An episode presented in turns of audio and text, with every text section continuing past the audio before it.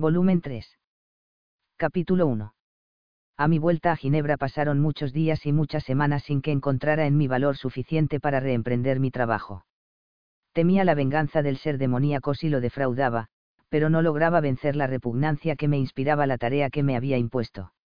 Me di cuenta de que no podía crear una hembra sin de nuevo dedicar varios meses al estudio profundo y a laboriosos experimentos. Tenía conocimiento de ciertos descubrimientos llevados a cabo por un científico inglés, cuyas experiencias me serían valiosas, y a veces pensaba en solicitar permiso de mi padre para ir a Inglaterra con este fin, pero me aferraba a cualquier pretexto para no interrumpir la incipiente tranquilidad que empezaba a sentir. Mi salud, muy debilitada hasta el momento, comenzaba ahora a fortalecerse, y mi estado de ánimo, cuando el triste recuerdo de la promesa hecha no lo empañaba, se elevaba bastante. Mi padre observaba con agrado esta mejoría, y se afanaba por buscar la mejor forma de borrar por completo la melancolía, que de vez en cuando me retornaba y ensombrecía tenazmente la tenue luz que intentaba abrirse paso en mí. Entonces buscaba refugio en la más absoluta soledad, pasaba días enteros en el lago, tumbado en una barca, silencioso e indolente mirando las nubes y escuchando el murmullo de las olas. El aire puro y el sol brillante solían devolverme, al menos en parte, la compostura, a mi regreso, respondía a los saludos de mis amigos con la sonrisa más presta y el corazón más ligero. Fue a la vuelta de una de estas salidas cuando mi padre, llamándome aparte, me dijo. Me satisface mucho, hijo, que vuelvas a tus antiguas distracciones y a ser el mismo de antes. Sin embargo, sigues triste y aún esquivas nuestra compañía. Durante algún tiempo he estado muy desorientado acerca de cuál podría ser la razón de esto, pero ayer tuve una idea, y te ruego que, si estoy en lo cierto, me la confirmes cualquier reserva a este respecto no solo sería injustificada, sino que aumentaría nuestras preocupaciones. Al oír estas palabras me puse a temblar, pero mi padre continuó. Te confieso, hijo, que siempre he deseado tu matrimonio con tu prima, considerándolo el centro de nuestra felicidad doméstica y el báculo de mis postreros años. Os habéis sentido muy unidos desde niños, estudiabais juntos, y parecíais, por gustos y aficiones, idóneos el uno al otro pero somos tan ciegos los humanos, que las cosas que yo consideraba favorables a este proyecto quizá hayan sido precisamente las que lo hayan destruido por completo. Puede que tú la consideres como una hermana, y no tengas ningún deseo de que se convierta en tu esposa. Es incluso posible que hayas conocido a otra mujer a la cual ames y que, considerándote ligado a tu prima por razones de honor, debatas en una lucha que ocasiona la visible tristeza que te aflige. Querido padre, tranquilízate te aseguro que amo a Elizabeth tierna y profundamente. No he conocido a ninguna mujer que me inspire, como ella, tanta admiración y afecto. Mis esperanzas y deseos para el futuro se fundan en la perspectiva de nuestra unión. Tus palabras, querido Víctor, me producen una alegría que no experimentaba hacía mucho tiempo. Si esto es lo que sientes, nuestra felicidad está asegurada, por mucho que sucesos recientes puedan entristecernos. Pero es justo esta tristeza, que parece haberse adueñado de forma tan poderosa de ti, la que quisiera disipar. Dime, pues, si tienes alguna objeción a que se celebre la boda de inmediato. Hemos sido desdichados últimamente, y recientes sucesos nos han robado la paz cotidiana que mi edad requiere. Tú eres joven, pero no creo que, con la fortuna de que dispones, una boda precoz pueda interferir en los planes de honor o provecho que te hayas podido trazar. No creas, empero, que quiero imponerte la felicidad, o que una demora por tu parte me fuera a ocasionar desazón. Interpreta bien mis palabras, y te ruego me contestes con confianza y franqueza. Escuché a mi padre en silencio, y durante algunos instantes no logré darle respuesta. Por mi mente discurría un cúmulo de pensamientos que intentaba ordenar para poder llegar a alguna conclusión. La idea de una inmediata unión con mi prima me llenaba de horror y aflicción. Estaba atado por una solemne promesa que aún no había cumplido y que no osaba romper, pues, de hacerlo, que desdichas no acarrearía para mí y mi afectuosa familia el incumplimiento de mi palabra.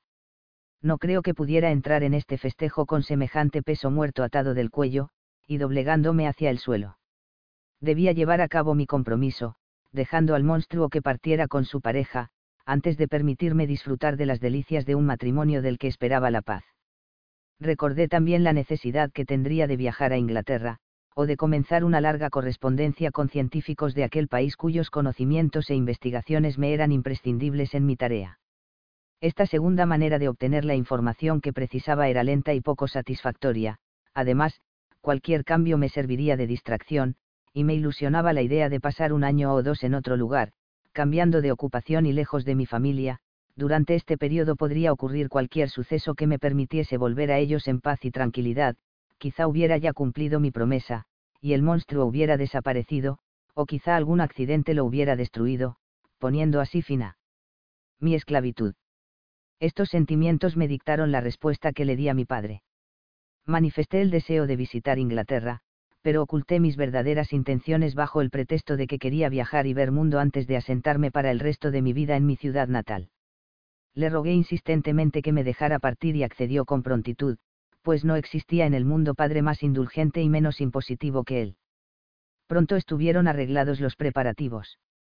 Yo viajaría a Estrasburgo 1, donde me reuniría con Clerval.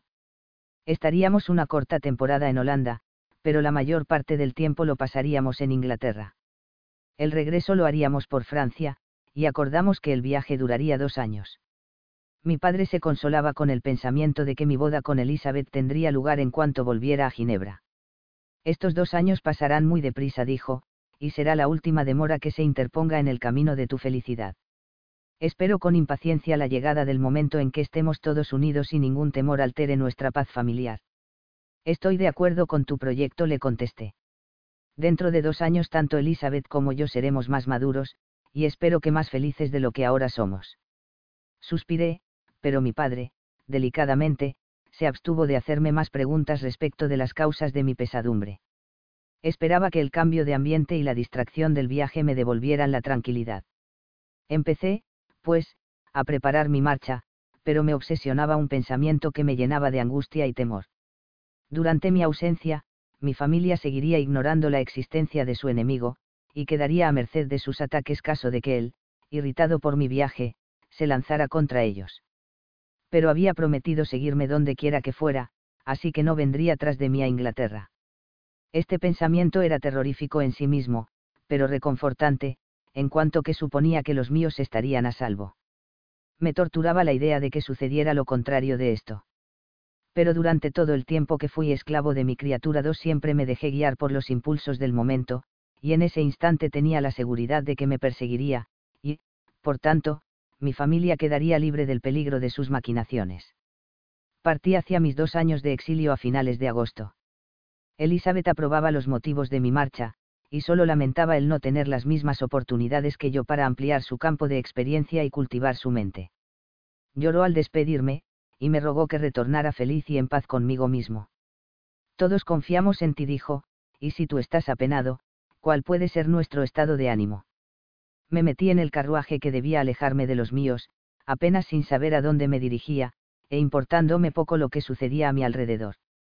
Solo recuerdo que, con inmensa amargura, pedí que empaquetaran el instrumental químico que quería llevarme conmigo, pues había decidido cumplir mi promesa mientras estaba en el extranjero y regresar, a ser posible, un hombre libre.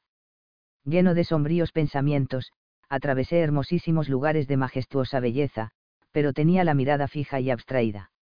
Solo pensaba en la meta de mi viaje, y el trabajo del cual debía ocuparme mientras durara. Tras varios días de inquieta indolencia, durante los cuales recorrí muchas leguas, llegué a Estrasburgo, donde tuve que aguardar durante dos días la llegada de Clerval. Vino, y qué inmensa diferencia había entre nosotros. Él respondía vivamente ante cualquier paraje nuevo, se emocionaba con las hermosas puestas de sol, y aún más con el amanecer cuando se estrenaba un nuevo día, me señalaba los cambios de colorido en el paisaje y el aspecto del cielo. Esto es lo que yo llamo vivir. exclamaba. ¿Cómo me gusta existir? Pero ¿por qué estás tú, querido Frankenstein, tan apenado y abatido?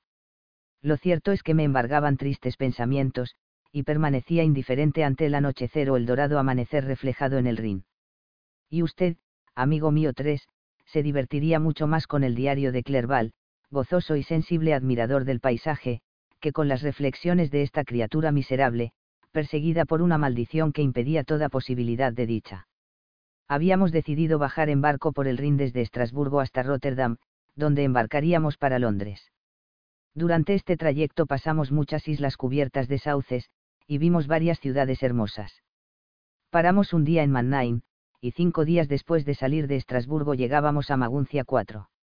A partir de aquí, el curso del Rin se hace mucho más pintoresco. El río desciende velozmente, serpenteando entre colinas no muy altas pero sí escarpadas y de formas muy bellas. Vimos numerosos castillos en ruinas, lejanos e inaccesibles, que, rodeados de espesos y sombríos bosques, se alzaban al borde de los despeñaderos. Esta parte del Rin ofrece un paisaje de singular variedad.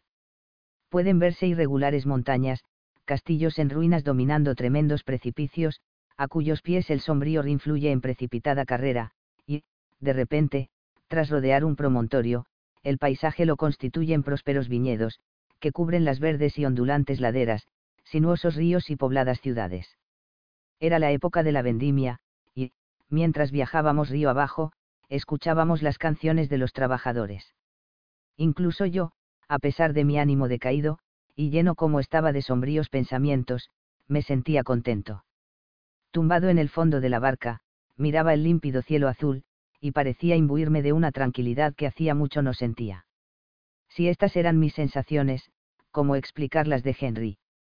Se creía transportado a un país de hadas, y sentía una felicidad poco común en el hombre. He visto, decía, los parajes más hermosos de mi país, conozco los lagos de Lucerna y Uri 5, donde las nevadas montañas entran casi a pico en el agua, proyectando oscuras e impenetrables sombras que, de no ser por los verdes islotes que alegran la vista, parecerían lúgubres y tenebrosos, he visto también agitarse este lago con una tempestad, cuando el viento arremolinaba las aguas, dando una idea de lo que puede ser una tromba marina en el inmenso océano, he visto las olas estrellarse con furia. Al pie de las montañas, donde cayó la avalancha sobre el cura y su amante, cuyas moribundas voces, se dice, todavía se oyen cuando se acallan los vientos, he visto las montañas de Bala y Silas del país de Baudseis, pero este país, Víctor, me gusta mucho más que todas aquellas maravillas.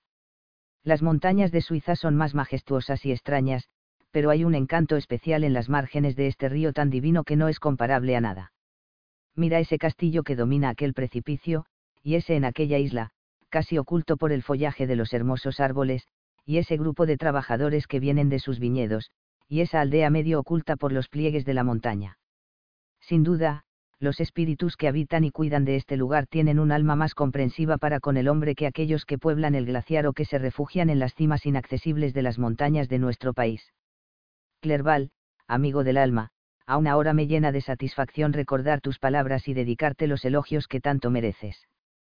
Era un ser que se había educado en, la poesía de la naturaleza, 7, su desbordante y entusiasta imaginación estaba matizada por la gran sensibilidad de su espíritu, su corazón rezumaba afecto, y su amistad era de esa naturaleza fiel y maravillosa que la gente de mundo se empeña en hacernos creer que solo existe en el reino de lo imaginario. Pero ni siquiera la comprensión y el cariño humanos bastaban para satisfacer su mente. El espectáculo de la naturaleza, que en otros solo despierta admiración, era para el objeto de una pasión ardiente. La sonora catarata. Le obsesionaba como una pasión, la erguida roca. La montaña, y el bosque sombrío y tupido. Sus formas y colores, eran para él. Un deseo, un sentimiento, y un amor. Que no necesitaba de otros encantos remotos. Que el pensamiento puede proporcionar, u otro atractivo. Que los ojos jamás vieron ocho. ¿Y dónde está ahora? Se ha perdido para siempre este ser tan dulce y hermoso. Ha perecido esta mente tan repleta de pensamientos, de magníficas y caprichosas fantasías que formaban un mundo cuya existencia dependía de la vida de su creador. Existe ahora solo en mi recuerdo. No, no puede ser, aquel cuerpo, tan perfectamente modelado, que irradiaba hermosura, se ha descompuesto, pero su espíritu sigue alentando y visitando a su desdichado amigo. Perdóneme usted este arranque de dolor, estas pobres palabras son tan solo un pequeño tributo a la inapreciable valía de Henry, pero calman mi corazón, tan angustiado por su recuerdo. Continuaré mi relato. Dejamos Colonia 9 y descendimos a las llanuras de Holanda, donde decidimos continuar por tierra el resto del viaje, pues el viento era desfavorable y la corriente del río demasiado lenta para ayudarnos. Aquí nuestro viaje perdió el interés que el magnífico paisaje había proporcionado hasta ahora, pero a los pocos días llegamos a Rotterdam desde donde proseguimos viaje a Inglaterra por martes. Era una límpida mañana, de finales de diciembre, cuando vi por primera vez los blancos acantilados de Gran Bretaña. Las orillas del Támesis ofrecían un nuevo paisaje, eran llanas pero fértiles, y casi todas las ciudades se significaban por algún recuerdo histórico. Vimos el fuerte Tilbury, y recordamos la Armada Invencible, Gravesend, Beach y Greenwich 10, lugares de los que había oído hablar ya en mi país. Por fin divisamos los innumerables campanarios de Londres, dominados todos por la impresionante cúpula de San Pablo, y la torre, famosa en la historia de Inglaterra. Capítulo 2. Londres era nuestro lugar de asiento, y decidimos quedarnos algunos meses en esta maravillosa y célebre ciudad. Clerval quería conocer a los hombres de genio y talento que despuntaban entonces, pero para mí esto era secundario, pues mi principal interés era la obtención de los conocimientos que necesitaba para poder llevar a cabo mi promesa. A este fin, me apresuré a entregar a los más distinguidos científicos las cartas de presentación que había traído conmigo. Si este viaje hubiera tenido lugar en la época de mis primeros estudios, cuando aún estaba lleno de felicidad, me habría proporcionado un inmenso placer. Pero una maldición había ensombrecido mi existencia, y solo visitaba a estas personas con el afán de conseguir la información que me pudieran proporcionar acerca del tema que, por motivos tan tremendos, tanto me interesaba. La compañía de otras personas me resultaba molesta, cuando me encontraba solo podía dejar vagar mi imaginación hacia cosas agradables, la voz de Henry me apaciguaba, y así llegaba a engañarme y a conseguir una paz transitoria. Pero los rostros gesticulantes, alegres y poco interesantes de los demás me volvían a sumir en la desesperación veía alzarse una infranqueable barrera entre mis semejantes y yo, barrera teñida con la sangre de William y Justine, y el recuerdo de los sucesos relacionados con estos nombres me llenaba de angustia. En Clerval veía la imagen de lo que yo había sido, era inquisitivo y estaba ansioso por adquirir sabiduría y experiencia. La diferencia de costumbres que advertía era para él fuente inagotable de enseñanza y distracción. Estaba siempre ocupado, y lo único que empañaba su felicidad era mi abatimiento y pesadumbre. Yo, por mi parte, intentaba disimular mis sentimientos cuanto podía, a fin de no privarle de los lógicos placeres que uno siente cuando, libre de tristes recuerdos y agobios, encuentra nuevos horizontes en su vida. A veces me excusaba, alegando compromisos anteriores, para así no tener que acompañarlo, y poder permanecer solo. Comencé a recabar los materiales que necesitaba para mi nueva creación, lo que me suponía la misma tortura que para los condenados el interminable goteo del agua sobre sus cabezas. Cada pensamiento dedicado al tema me producía una gran angustia, y cada palabra alusiva a ello hacía que me temblaran los labios y me palpitara el corazón. Cuando llevábamos unos meses en Londres recibimos una carta de una persona que vivía en Escocia y que nos había visitado en Ginebra. En ella se refería a la belleza de su país natal y se preguntaba si esto no sería un motivo suficiente para que nos decidiéramos a prolongar nuestro viaje hasta Perth, donde él vivía. Clerval estaba ansioso por aceptar la invitación, y yo, aunque detestaba la compañía de otras personas, quería ver de nuevo riachuelos y montañas y todas las maravillas con las cuales la naturaleza adorna sus lugares predilectos. Habíamos llegado a Inglaterra a principios de octubre 1 y ya estábamos en febrero, de modo que decidimos emprender nuestro viaje hacia el norte a finales del mes siguiente. En este viaje no pensábamos seguir la carretera principal a Edimburgo, pues queríamos visitar Windsor, Oxford, Matlock y los lagos de Cumberland, esperando llegar a nuestro destino a finales de julio. Embalé, pues, mis instrumentos químicos y el material que había conseguido, con la intención de acabar mi tarea en algún lugar apartado de las montañas del norte de Escocia. Abandonamos Londres el 27 de marzo y nos quedamos unos días en Windsor, paseando por su hermosísimo bosque. Este paisaje era completamente nuevo para nosotros, habitantes de un país montañoso, los robles majestuosos, la abundancia de caza y las manadas de altivos ciervos constituían una novedad. Continuamos luego hacia Oxford. Al llegar a la ciudad, rememoramos los sucesos que allí habían ocurrido hacía más de 150 años fue allí donde Carlos I II reunió sus tropas. La ciudad le había permanecido fiel mientras toda la nación abandonaba su causa y se unía al estandarte del Parlamento y la libertad. El recuerdo de aquel desdichado monarca y de sus compañeros, el afable Falkland, el orgulloso Gobert III, su reina y su hijo, daban un interés especial a cada rincón de la ciudad, que se supone debieron habitar. El espíritu de días pasados tenía aquí su morada y nos deleitaba perseguir sus huellas. Pero aunque estos sentimientos no hubieran bastado para satisfacer nuestra imaginación, la ciudad en sí era lo suficientemente hermosa como para despertar nuestra admiración. La universidad es antigua y pintoresca, las calles, casi magníficas, y el delicioso Isis IV, que corre por entre prados de un exquisito verde, se ensancha formando un tranquilo remanso de agua, donde se reflejan el magnífico conjunto de torres, campanarios y cúpulas que asoman entre los viejos árboles. Disfrutaba con este paisaje, pero veía turbado mi gozo tanto por el recuerdo del pasado como por los acontecimientos del futuro. Había nacido para ser feliz. Durante mi juventud nunca me había afligido la tristeza, y si en algún momento me sentía abatido, contemplar las maravillas de la naturaleza o estudiar lo que de sublime y excelente ha hecho el hombre conseguía interesarme y animarme.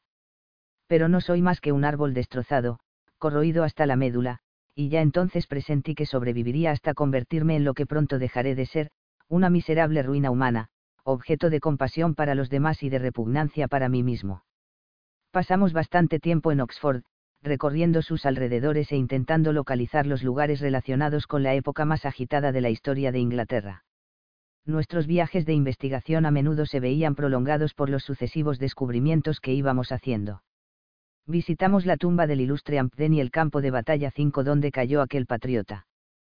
Por un momento mi espíritu logró olvidarse de sus miserables y denigrantes temores al recordar las maravillosas ideas de libertad y sacrificio, de las que estos lugares eran recuerdo y exponente por un instante conseguí librarme de mis cadenas y mirar a mi alrededor con espíritu libre y elevado, pero el hierro se me había clavado profundamente y, tembloroso y atemorizado, volví a hundirme en la miseria. Dejamos Oxford con pesar, y continuamos hacia Matlock, nuestro próximo lugar de asiento. El campo que rodea este pueblo se parece en cierto modo al de Suiza, pero todo a menor escala, las verdes colinas carecen del fondo que en mi país natal proporcionan los distantes Alpes nevados, asomando siempre por detrás de las montañas cubiertas de pinos. Visitamos la maravillosa gruta y las pequeñas vitrinas dedicadas a las ciencias naturales, donde los objetos están dispuestos de la misma manera que las colecciones de Servox y Chamonix. El mero nombre de este último lugar me hizo temblar cuando Henry lo pronunció, y me apresuré a abandonar Matlock por la vinculación que tenía con aquel horrible sitio.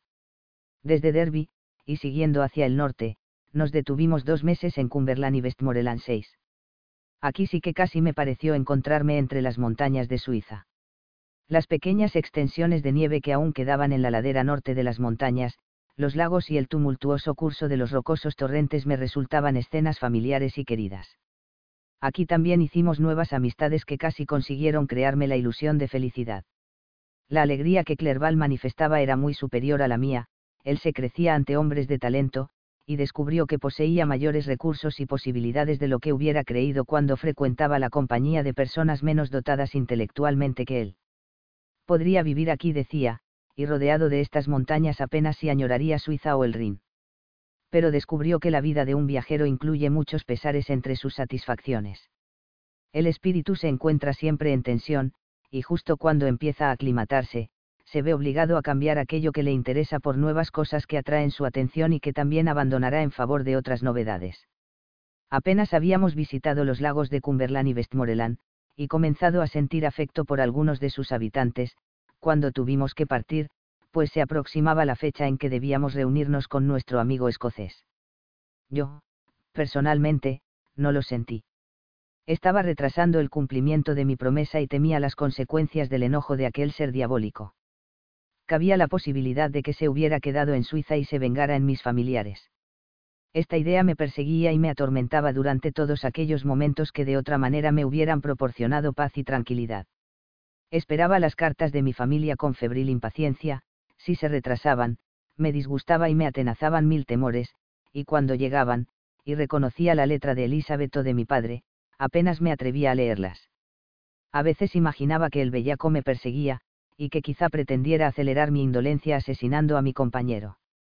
Cuando me venían estos pensamientos, permanecía al lado de Henry constantemente, lo seguía como si fuera su sombra para protegerlo de la imaginada furia de su destructor. Me sentía como si yo mismo hubiera cometido algún tremendo crimen, cuyo remordimiento me obsesionaba. Me sabía inocente, pero no obstante había atraído una maldición sobre mí, tan fatal como la de un crimen. Visité Edimburgo con espíritu distraído, y, sin embargo, esa ciudad hubiera despertado el interés del ser más apático. A Clerval no le gustó tanto como Oxford, pues le había atraído mucho la antigüedad de esta ciudad.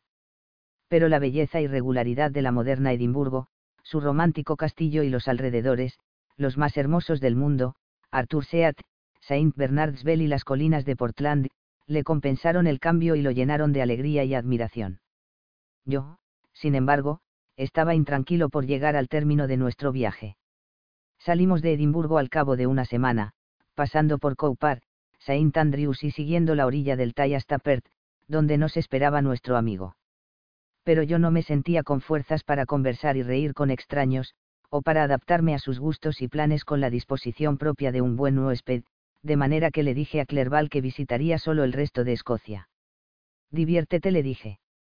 Aquí nos encontraremos de nuevo. Puede que me ausente un mes o dos, pero no te inquietes por mí, te lo ruego. Déjame un tiempo en la paz y soledad que necesito, y cuando regrese, espero hacerlo con el corazón más aligerado y más de acuerdo con tu estado de ánimo. Henry trató de disuadirme, pero, al verme tan decidido, dejó de insistir. Me rogó que le escribiera con frecuencia. Preferiría, dijo, acompañarte en tus excursiones solitarias que quedarme con estos escoceses a quienes apenas conozco. Apresúrate a regresar, querido amigo, para que de nuevo me sienta como en casa, cosa que me será imposible durante tu ausencia. Despidiéndome de mi amigo, decidí buscar algún apartado lugar de Escocia donde concluir a solas mi labor. No tenía ninguna duda de que el monstruo me seguía y de que, una vez hubiera terminado mi obra, se me presentaría para recibir a su compañera. Tomada esta resolución, atravesé las tierras altas del norte y elegí, como lugar de trabajo, una de las Islas Orcadas 7, que eran las más alejadas. Era este un lugar idóneo para llevar a cabo mi tarea, pues era poco más que una roca cuyos escarpados laterales batían las olas constantemente. El terreno era yermo, apenas si ofrecía pasto para algunas escuálidas vacas y avena para sus cinco habitantes, cuyos cuerpos esqueléticos y retorcidos daban prueba de su miserable existencia. El pan y las verduras, cuando se permitían semejantes lujos, e incluso el agua potable, venían del continente, que quedaba a unas cinco millas de allí. En toda la isla no había más que tres míseras chozas, una de las cuales encontré desocupada al llegar. La alquilé. Tenía solo dos cuartos, que mostraban la suciedad propia de la más absoluta indigencia. La techumbre, de ramas y rastrojos, se estaba hundiendo, las paredes no estaban encaladas, y la puerta colgaba, torcida, de uno de los goznes. Ordené que la repararan, compré algunos muebles y me instalé, lo que sin duda hubiera ocasionado bastante sorpresa de no ser porque la necesidad y la pobreza habían entumecido por completo las mentes de estos habitantes.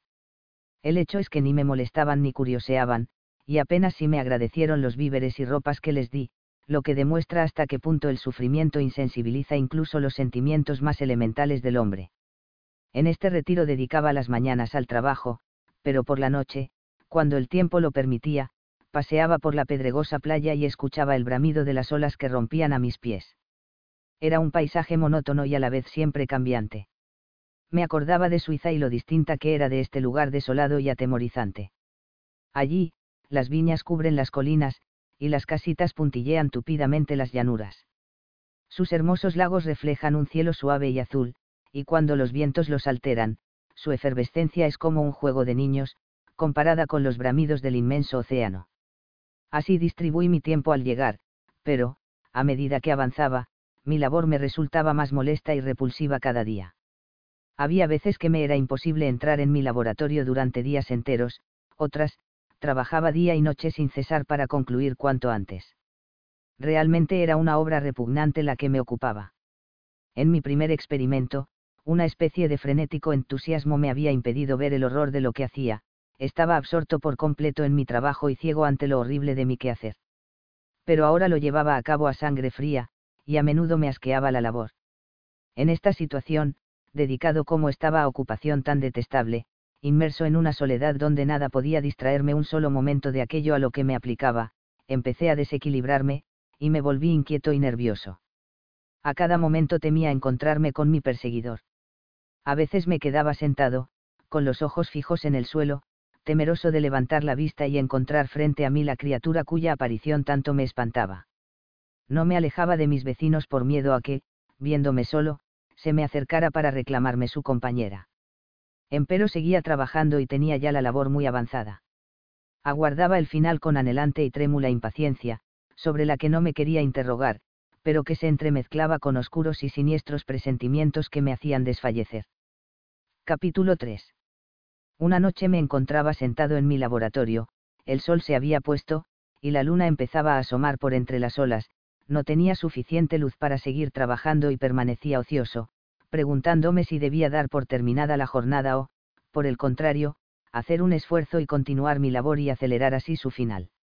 Al meditar sobre esto, allí sentado, se me fueron ocurriendo otros pensamientos y me hicieron considerar las posibles consecuencias de mi obra. Tres años antes me encontraba ocupado en lo mismo, y había creado un diabólico ser cuya incomparable maldad me había destrozado el corazón y llenado de amargos remordimientos. Y ahora estaba a punto de crear otro ser, una mujer, cuyas inclinaciones desconocía igualmente, podía incluso ser diez mil veces más diabólica que su pareja y disfrutar con el crimen por el puro placer de asesinar. Él había jurado que abandonaría la vecindad de los hombres, y que se escondería en los desiertos, pero ella no, ella, que con toda probabilidad podría ser un animal capaz de pensar y razonar, quizás se negase a aceptar un acuerdo efectuado antes de su creación. Incluso podría ser que se odiasen, la criatura que ya vivía aborrecía su propia fealdad, y no podía ser que la aborreciera aún más cuando se viera reflejado en una versión femenina.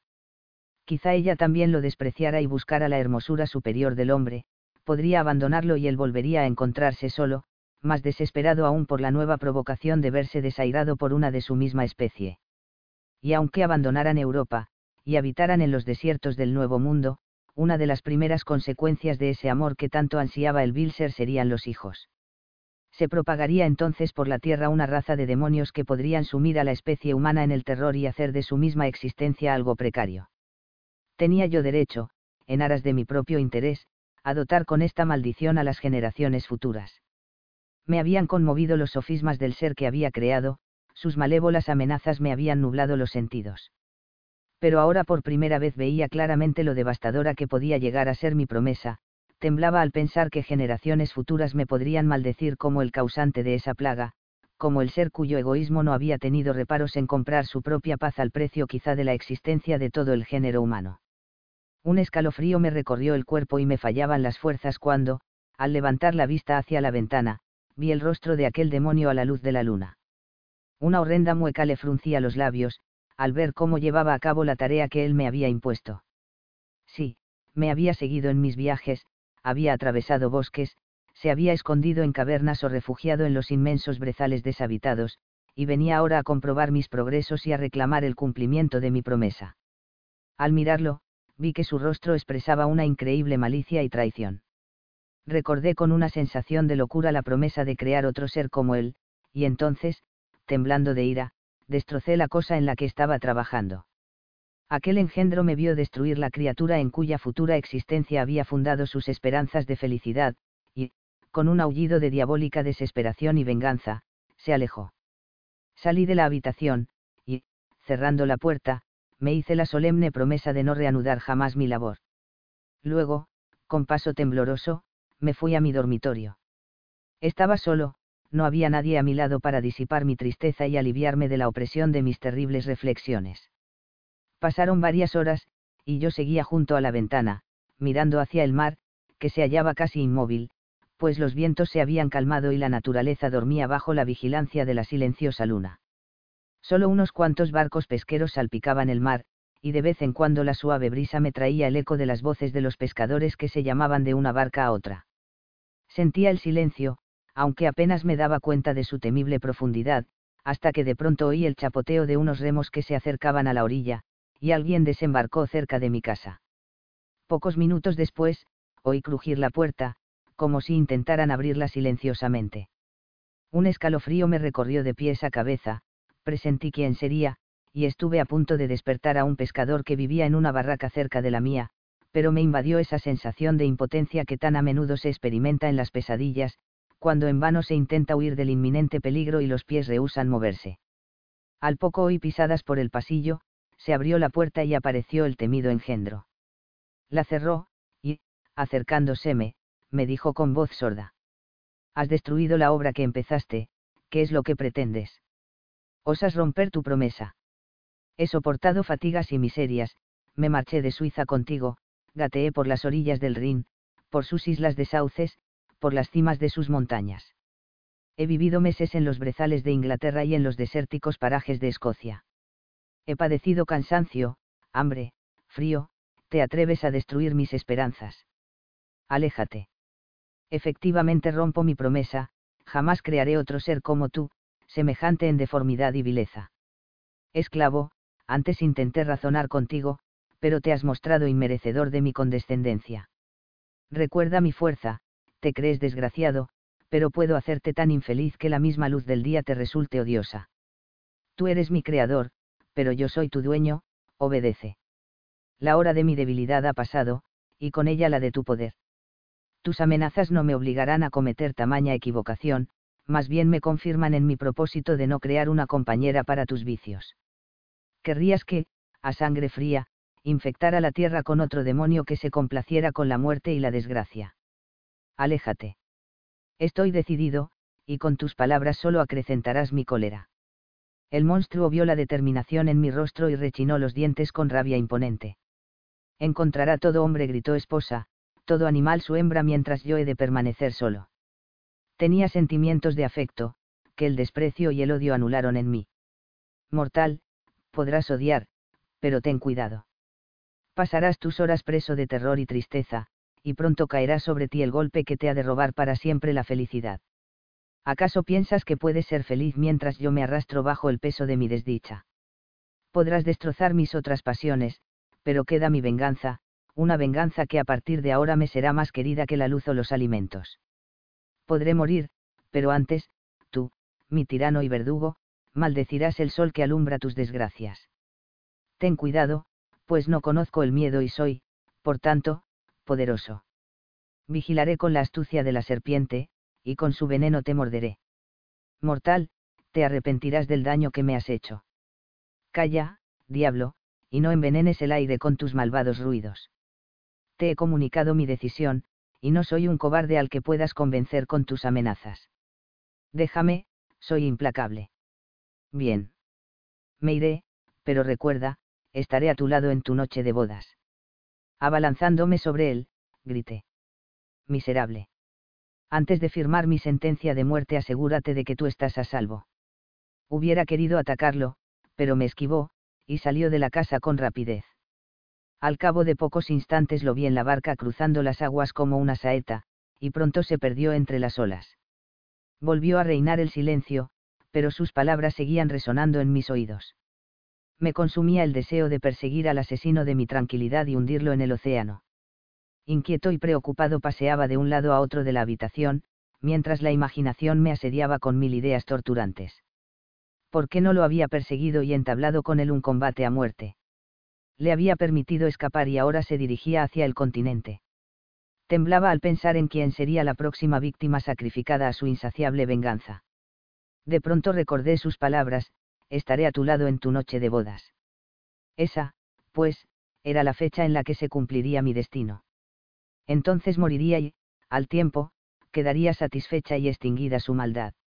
Esto no me asustaba, pero la imagen de mi querida Elizabeth, derramando lágrimas de inconsolable dolor al ver que su marido le era arrebatado cruelmente, me hizo, por primera vez en muchos meses, prorrumpir en llanto, y decidí no sucumbir ante mi enemigo sin luchar. Terminó la noche, y el sol se levantó por el horizonte. Empecé a tranquilizarme, si se puede llamar tranquilidad a aquello en lo que nos sumimos cuando la violencia de la ira deja paso a la desesperación. Abandoné la casa, horrible escenario de la contienda de la pasada noche, y paseé por la orilla del mar, que me parecía levantarse como una barrera insuperable entre mis semejantes y yo, tuve entonces el deseo de que aquello se hiciera realidad.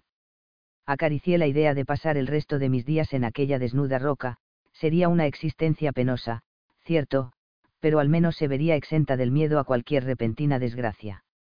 Si me iba, era para morir asesinado, o para ver cómo perdían la vida, a manos del diablo que yo mismo había creado, aquellos a quienes más quería. Vagué por la isla como un fantasma, alejado de todo lo que amaba, y entristecido por esta separación. Hacia mediodía, cuando el sol estaba en su cima, me tumbé en la hierba y me invadió un profundo sueño. No había dormido la noche anterior, tenía los nervios alterados y los ojos irritados por el llanto y la vigilia. El sueño en el cual me sumí me recuperó, y, al despertar, sentí de nuevo como si perteneciera a una raza de seres humanos como yo. Me puse a reflexionar con más serenidad, pero aún resonaban en mi oído, como un toque a muerto, las palabras del malvado ser, parecían lejanas, como un sueño, pero eran claras y apremiantes como la misma realidad. El sol se encontraba ya muy bajo, y yo aún seguía en la playa, saciando el apetito con unas galletas de avena, cuando vi atracar una barca no lejos de mí. Se acercó uno de los hombres y me dio un paquete, contenía cartas de Ginebra y una de Clerval en la que me rogaba me reuniera con él. Decía que hacía casi un año que habíamos abandonado Suiza, y no habíamos visitado Francia. Me insistía, por tanto, en que abandonara mi isla solitaria y me reuniera con él en Perth, al cabo de una semana, y juntos hiciéramos planes para continuar nuestro viaje. Esta carta me hizo, en parte, volver a la realidad, y decidí que me iría de la isla a los dos días. Pero, antes de partir, me esperaba una tarea que me producía escalofríos solo de pensar en ello, tenía que empaquetar mis instrumentos de química, para lo cual era preciso que entrara en la habitación donde había llevado a cabo mi odioso trabajo, y tenía que tocar aquellos instrumentos, cuya simple vista me producía náuseas. Cuando amaneció, al día siguiente, me armé de valor y abrí la puerta del laboratorio. Los restos de la criatura a medio hacer que había destruido estaban esparcidos por el suelo y casi tuve la sensación de haber mutilado la carne viva de un ser humano. Me detuve para sobreponerme, y entré en el cuarto. Con manos temblorosas saqué los instrumentos de allí, pero pensé que no debía dejar los restos de mi obra, que llenarían de horror y sospechas a los campesinos.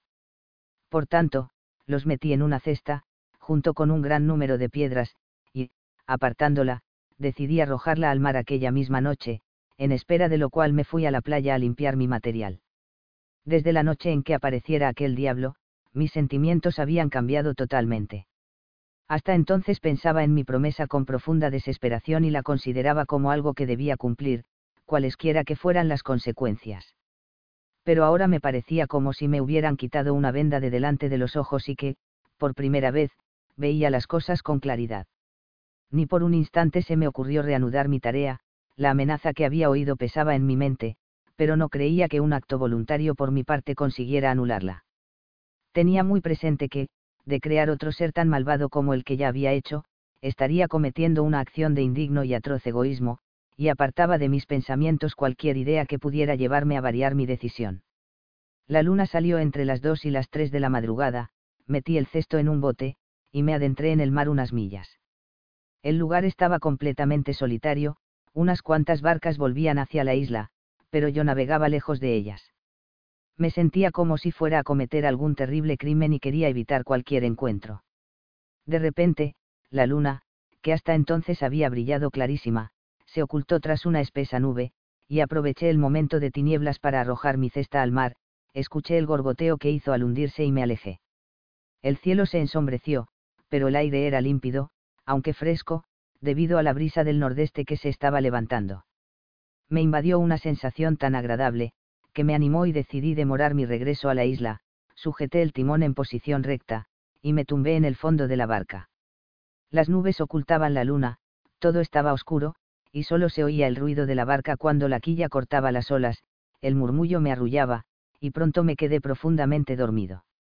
No sé el tiempo que transcurrió, pero cuando me desperté vi que el sol ya estaba alto. Se había levantado un viento que amenazaba la seguridad de mi pequeña embarcación. Venía del nordeste, y debía haberme alejado mucho de la costa donde embarqué, traté de cambiar mi rumbo pero enseguida me di cuenta de que zozobraría si lo intentaba de nuevo no tenía más solución que intentar navegar con el viento de popa. Confieso que me asusté.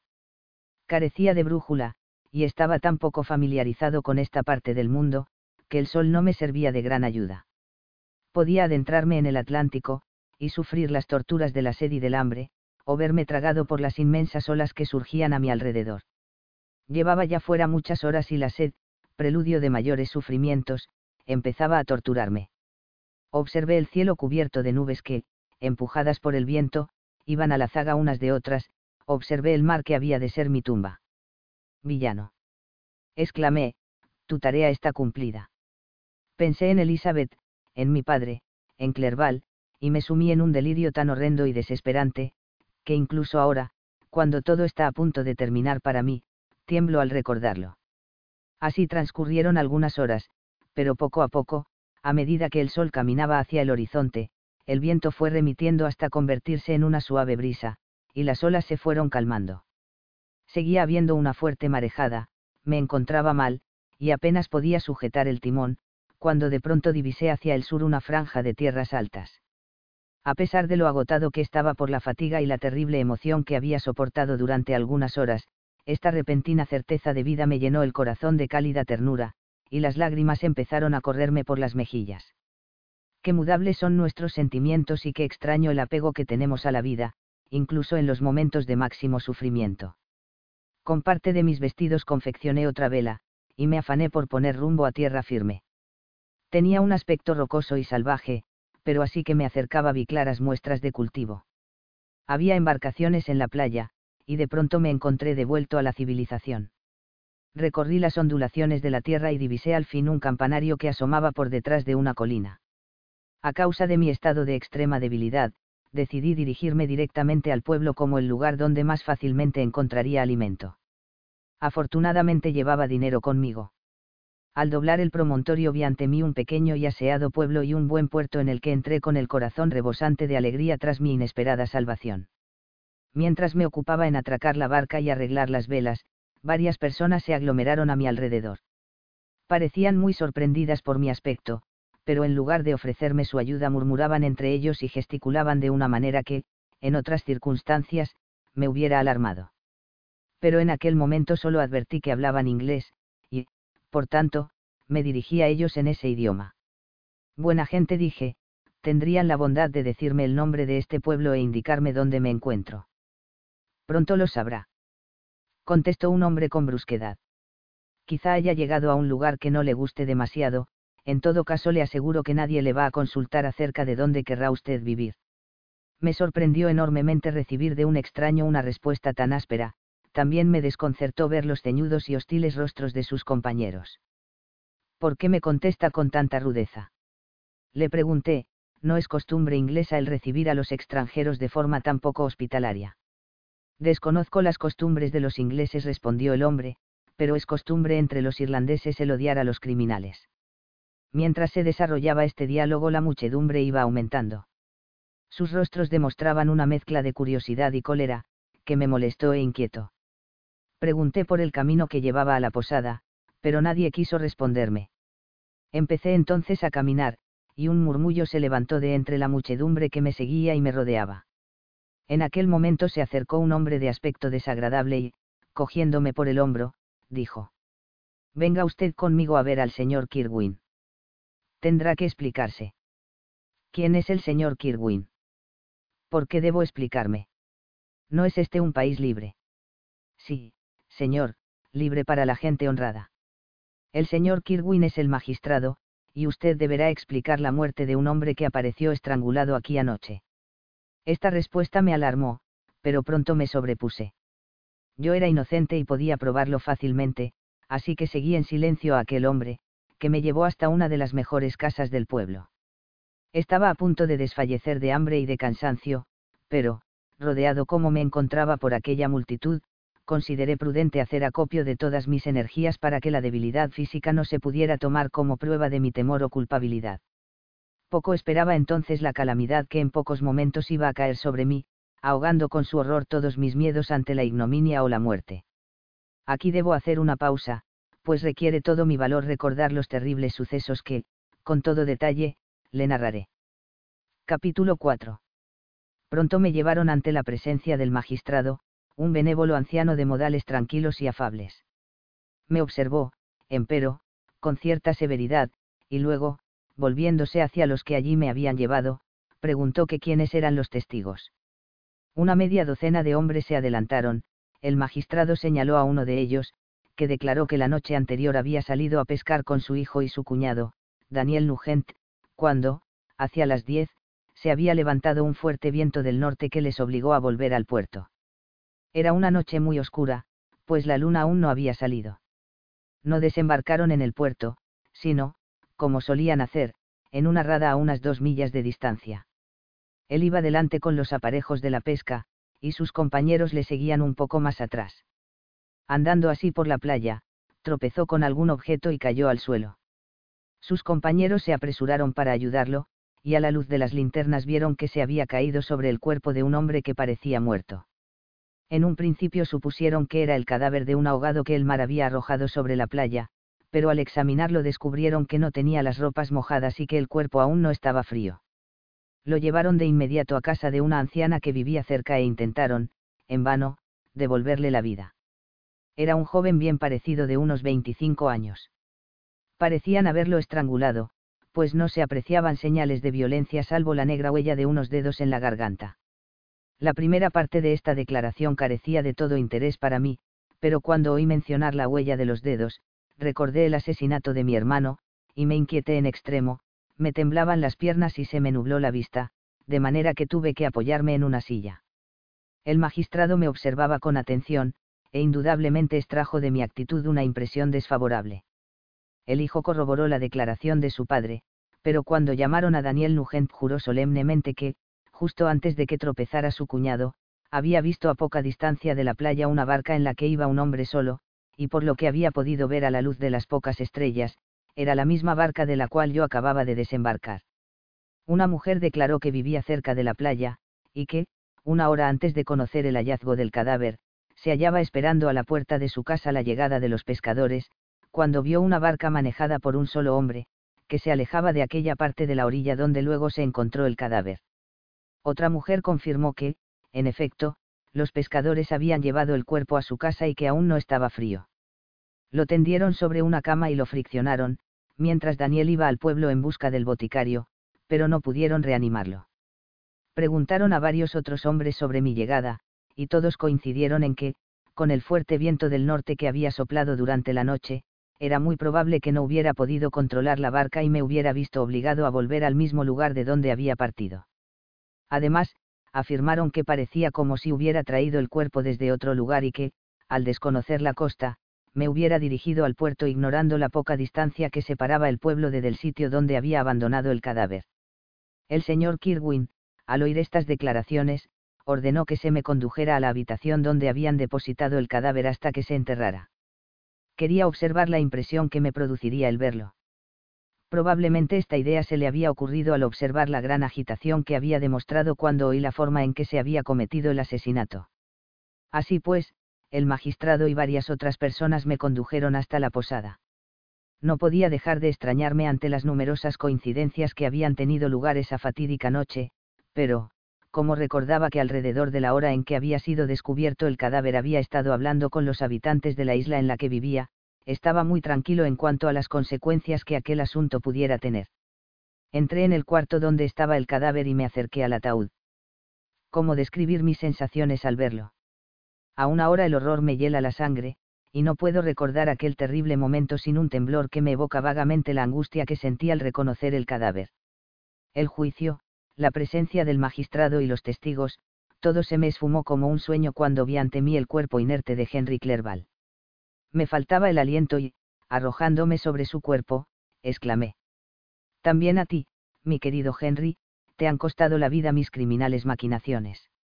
Ya he destruido a dos, otras víctimas aguardan su destino, pero tú, Clerval, mi amigo, mi consuelo. No pude soportar más el tremendo sufrimiento, y preso de violentas convulsiones me sacaron de la habitación. A esto siguió una fiebre. Durante dos meses estuve al borde de la muerte. Como supe más tarde, deliraba de forma terrible, me acusaba de las muertes de William, Justine y Clerval. A veces suplicaba a los que me atendían que me ayudaran a destruir al diabólico ser que me atormentaba, otras notaba los dedos del monstruo en mi garganta y gritaba aterrorizado. Por fortuna, como hablaba en mi lengua natal, solo me entendía el señor Kirwin. Pero mis aspavientos y gritos agudos bastaban para asustar a los demás. ¿Por qué no morí entonces? Era el más desdichado de los hombres, porque, pues, no me hundí en el olvido y el descanso. La muerte arrebata a muchas criaturas sanas, que son la única esperanza de sus embelesados padres, cuántas novias y jóvenes amantes estaban un día llenos de salud y esperanza y al siguiente eran pasto de los gusanos y la descomposición. ¿De qué sustancia estaba hecho yo para soportar tantas pruebas que, como el continuo girar de la rueda, iban renovando las torturas? Pero estaba condenado a vivir, pasados dos meses, me encontré, como si saliera de un sueño, en la cárcel, tumbado en un miserable jergón y rodeado de cancerberos, guardias y todo aquello que de siniestro acompaña a una mazmorra. Recuerdo que desperté una mañana, había olvidado los detalles de lo ocurrido, y tenía solo el vago recuerdo de haber sufrido una tremenda desgracia. Pero cuando miré a mi alrededor y vi las ventanas enrejadas y la miseria del cuarto en que me hallaba, todo se me vino a la mente, y no pude reprimir un amargo gemido. El ruido despertó a una anciana que dormía en una silla junto a mí.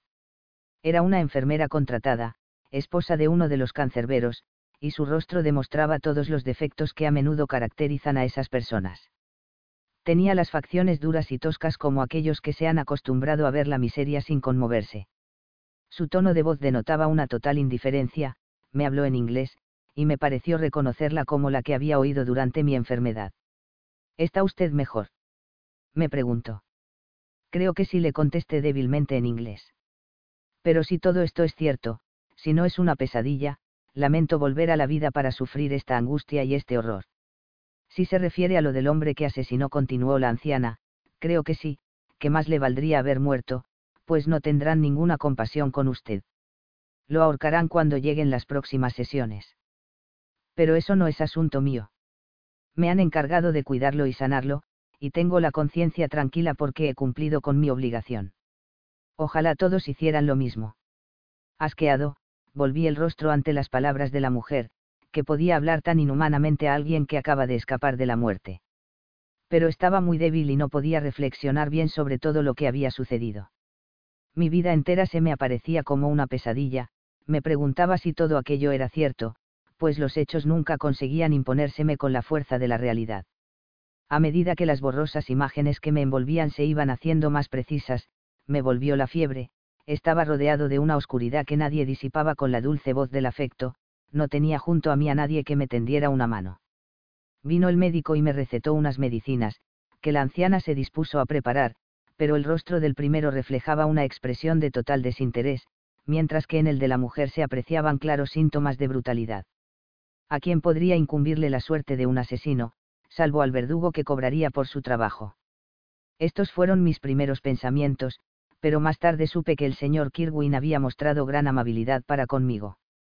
Había ordenado que se me instalara en la mejor celda de la prisión, aunque bien sórdida era, y se había encargado de procurarme el médico y la enfermera. Cierto que no solía venir a visitarme, pues, aunque deseaba mitigar los sufrimientos de todo ser humano, no quería presenciar las angustias y delirios de un asesino. Venía de vez en cuando, para comprobar que no estaba desatendido, pero se quedaba poco, y espaciaba mucho sus visitas. Un día, cuando empezaba a recobrarme, me sentaron en una silla. Tenía los ojos entornados y las mejillas pálidas, me invadían la tristeza y el abatimiento y pensaba si no sería mejor buscar la muerte antes que permanecer encerrado o, en el mejor de los casos, volver a un mundo repleto de desgracias. Consideré incluso si no sería mejor declararme culpable y sufrir, con más razón que Justine, el castigo de la ley. Me encontraba pensando en esto, cuando se abrió la puerta y entró el señor Kirwin. Su rostro denotaba amabilidad y compasión. Acercó una silla y me dijo en francés. Me temo que este lugar le resulte muy desagradable, puedo hacer algo para que esté más cómodo. Se lo agradezco, respondí, pero la comodidad no me preocupa, no hay en toda la tierra nada que me pueda hacer la vida más grata. Sé que la comprensión de un extraño poco puede ayudar a alguien hundido por tan insólita desgracia pero confío en que pronto podrá abandonar este lóbrego lugar, pues indudablemente se podrán aportar pruebas que le eximan de culpa. Eso es algo que no me preocupa, debido a una extraña cadena de acontecimientos, me he convertido en el más infeliz de los mortales. Perseguido y atormentado como estoy, existe alguna razón para que tema a la muerte. En efecto, pocas cosas habrá más desafortunadas y penosas que las extrañas coincidencias que han ocurrido recientemente de forma accidental vino a parar a esta costa, famosa por su hospitalidad, fue detenido inmediatamente y culpado de asesinato. La primera cosa que le obligamos a ver fue el cadáver de su amigo, asesinado de forma inexplicable, y puesto en su camino por algún criminal. Esta observación del señor Kirwin, a pesar de la agitación que me produjo el recuerdo de mis sufrimientos, me sorprendió considerablemente por la información que parecía entrañar respecto a mí. Mi rostro debió reflejar esta sorpresa, porque el señor Kirwin se apresuró a añadir. Hasta un par de días después de que cayera enfermo, no se me ocurrió examinar sus ropas con el fin de descubrir algún dato que me permitiera enviar a sus familiares noticias de su enfermedad. Encontré varias cartas, y entre ellas una que, a juzgar por el encabezamiento, era de su padre. Escribí de inmediato a Ginebra, y desde entonces han transcurrido casi dos meses. Pero está usted enfermo, tiembla. Hay que evitarle cualquier emoción. Estas dudas son mil veces más horribles que la peor noticia. Dígame cuál ha sido la siguiente muerte que ha habido y que debo llorar. Su familia se encuentra bien, dijo el señor Kirwin con dulzura, y alguien, un amigo, ha venido a visitarlo. No sé qué asociación de ideas me hizo pensar que el asesino había venido a burlarse de mis desgracias y a utilizar la muerte de Clerval de señuelo para que accediera a sus diabólicos deseos. Tapándome la cara con las manos, exclamé con desesperación. Lléveselo. No quiero verlo. Por el amor de Dios, que no entre. El señor Kirwin me miró sorprendido. No podía por menos de considerar mi arrebato como prueba de mi culpabilidad, y con tono severo dijo. Joven, hubiera creído que la presencia de su padre lo agradaría, en lugar de inspirarle tan violenta repugnancia. Mi padre. exclamé, mientras sentía que cada músculo se relajaba, y en mi alma la angustia se tornaba en alegría. Ha venido de verdad mi padre. ¡Qué felicidad! Pero ¿dónde está? ¿Por qué no entra? El cambio sorprendió y agradó al magistrado, quizá atribuyó mi anterior exclamación a un momentáneo retorno del delirio, e instantáneamente recobró su benevolencia. Levantándose, abandonó la celda con la enfermera, y al momento entró mi padre. En ese momento nada podría haberme alegrado más que su llegada. Tendiendo hacia él los brazos, exclamé. Entonces estás a salvo, y Elizabeth, y Ernest mi padre me tranquilizó, asegurándome que todos estaban bien, e intentó, hablándome de estos temas tan entrañables para mí, levantarme el ánimo, pero pronto se dio cuenta de que una cárcel no era el lugar más propicio para la alegría. ¿Qué sitio esté para vivir, hijo mío? dijo, observando con tristeza las enrejadas ventanas y el aspecto siniestro del cuarto. Partiste de viaje en busca de distracciones, pero parece perseguirte la fatalidad. Y el pobre Clerval el oír el nombre de mi infeliz compañero fue demasiado para el estado en que me hallaba, y prorrumpí en llanto. Padre. Respondí, un destino fatal pende sobre mi cabeza, y debo vivir para cumplirlo, de no ser por esto, hubiera muerto ya sobre el ataúd de Henry. No pudimos hablar mucho tiempo, pues mi delicada salud requería que se tomaran todas las precauciones para asegurarme la tranquilidad. Entró el señor Kirwin e insistió en que mis escasas fuerzas no admitían tanta emoción mas la presencia de mi padre había sido para mí como la aparición del ángel bueno, y gradualmente fui recobrándome. Pero, a medida que mejoraba, me iba invadiendo una sombría melancolía que nada lograba despejar. La espantosa imagen de Henry asesinado me rondaba constantemente. Más de una vez la agitación que este recuerdo me producía les hacía temer a mis amigos que sufriera una nueva recaída. ¿Por qué se esforzaban en salvar una vida tan miserable y odiosa? sin duda para permitirme cumplir el destino del cual ya estoy cerca. Pronto, sí, muy pronto, la muerte acallará estos latidos y me librará del terrible fardo de angustias que me doblega hasta el suelo, y, cuando haya hecho justicia, también yo podré descansar ya. Pero entonces la muerte se hallaba aún muy lejos de mí, a pesar de que el deseo de morir ocupaba todos mis pensamientos. A menudo permanecía sentado, inmóvil y silencioso, esperando alguna inmensa catástrofe que me aniquilaría a mí a la vez que a mi destructor. Se acercaba el momento de las sesiones. Ya llevaba en la cárcel tres meses, y aunque seguía estando muy débil y continuaba el peligro de una recaída, tuve que viajar unas cien millas hasta la ciudad en la que se encontraba el tribunal. El señor Kirwin se encargó de convocar a los testigos y de organizar mi defensa. Me evitaron la vergüenza de aparecer en público como un asesino, puesto que no llevaron el caso ante el Tribunal de Convictos de Homicidio. La acusación fue desestimada, al comprobarse que yo estaba en las Islas Orcadas cuando se halló el cadáver de mi amigo, y quince días después de haberme trasladado a la capital estaba en libertad. Mi padre tuvo una inmensa alegría al saberme absuelto del cargo de asesinato, y de pensar que ya podía volver a respirar el aire libre y regresar a nuestra patria. Yo no compartía estos sentimientos, las paredes de la cárcel no me resultaban más odiosas que las de un palacio. Mi vida se había visto emponzoñada para siempre, y, aunque el sol brillaba para mí igual que para aquellos cuyo corazón rebosara de alegría, a mi alrededor no había más que densas y temibles tinieblas, en las que la única luz que penetraba la proporcionaban dos ojos clavados en mí. A veces eran los expresivos ojos de Henry, apagados por la muerte, las negras órbitas casi ocultas por los párpados, bordeados de largas pestañas oscuras, otras eran los acuosos ojos del monstruo, tal como los vi la primera vez en mi cuarto de Ingolstadt.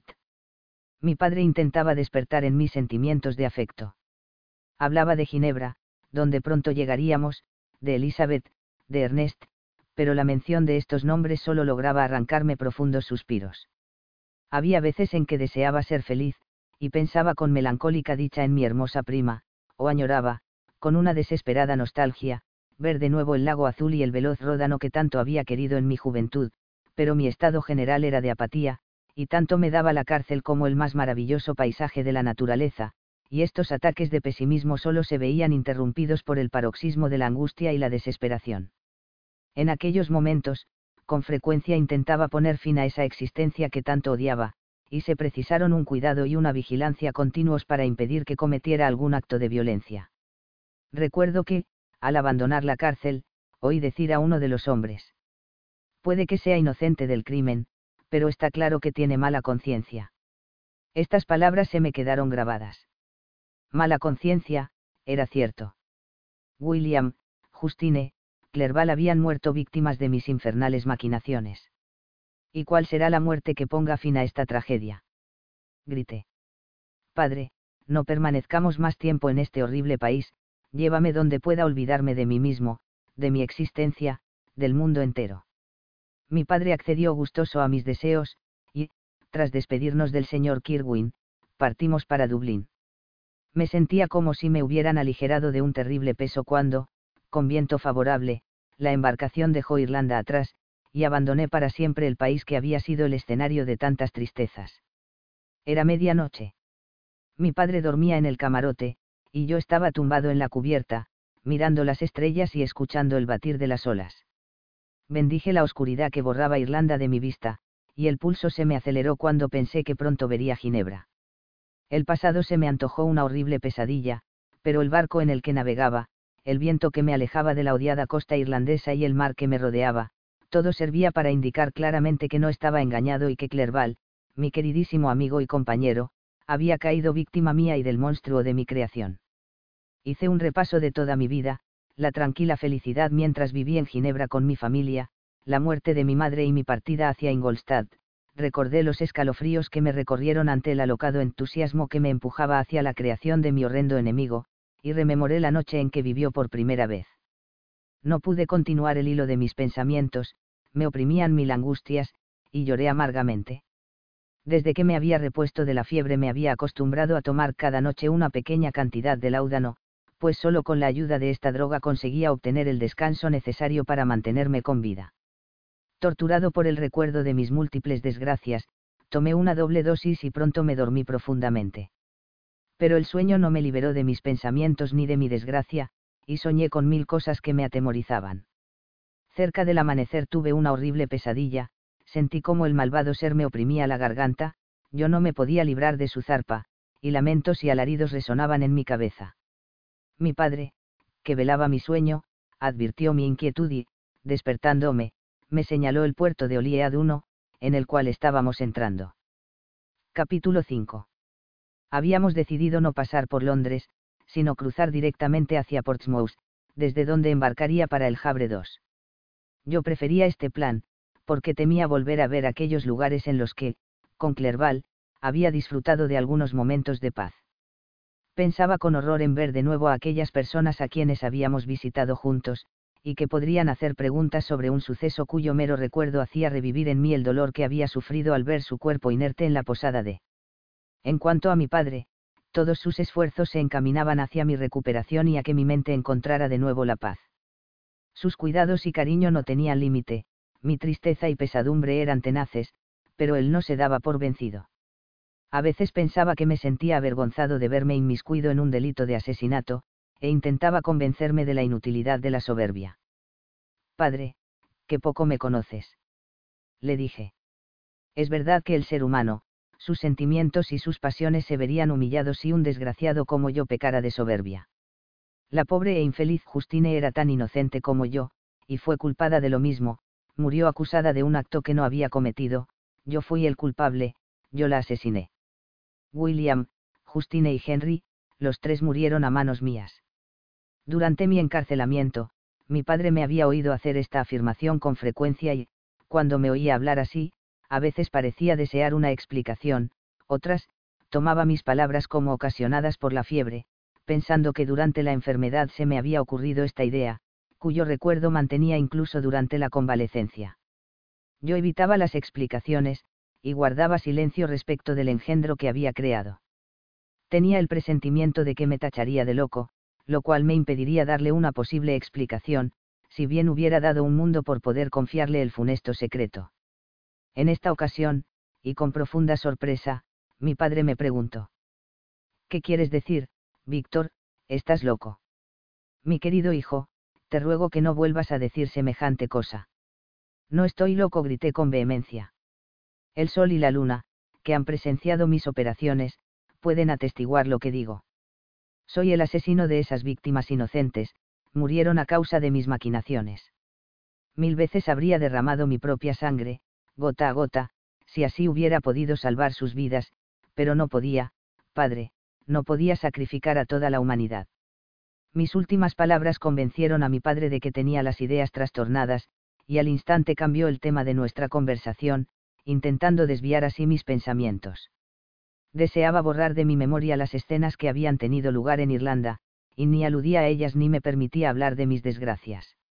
A medida que pasaba el tiempo me fui tranquilizando, la pesadumbre seguía bien asentada en mi corazón, pero ya no hablaba de mis crímenes de forma incoherente, me bastaba tener conciencia de ellos. Mediante la más atroz represión, acallé la imperiosa voz de la amargura, que a veces ansiaba confiarse al mundo entero. También mi comportamiento se hizo más tranquilo y moderado de lo que había sido desde mi viaje al mar de hielo. Llegamos a El Havre el 8 de mayo, y proseguimos de inmediato a París, donde mi padre tenía que atender unos asuntos que nos detuvieron unas semanas. En esta ciudad recibí la siguiente carta de Elizabeth. A Víctor Frankenstein. Mi queridísimo amigo. Me dio mucha alegría recibir de mi tío una carta fechada en París, ya no estáis a una distancia tan tremenda y puedo abrigar la esperanza de veros antes de quince días. Mi pobre primo, cuánto debes haber sufrido. Me figuro que vendrás aún más enfermo que cuando te fuiste de Ginebra. El invierno ha sido triste, pues me turbaba la angustia de la incertidumbre, no obstante, espero verte con el semblante tranquilo y el ánimo no del todo desprovisto de paz y serenidad. Temo, sin embargo, que aún existen en ti los mismos sentimientos que tanto te atormentaban hace un año, quizá incluso avivados por el tiempo. No quisiera importunarte en estos momentos, cuando pesan sobre ti tantas desgracias, pero una conversación mantenida con mi tío antes de su marcha hacen necesarias algunas explicaciones antes de que nos veamos. ¿Explicaciones? te preguntarás. ¿Qué tendrá que explicar Elizabeth?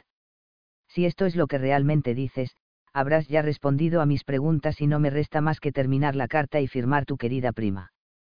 Pero estás muy lejos, y es posible que temas, pero que a la vez agradezcas esta explicación, y existiendo la posibilidad de que este sea el caso, no me atrevo a permanecer más tiempo sin expresarte lo que, durante tu ausencia, a menudo he querido decirte, sin que jamás haya encontrado el valor para hacerlo. Sabes bien, Víctor, que desde nuestra infancia tus padres han acariciado la idea de nuestra unión.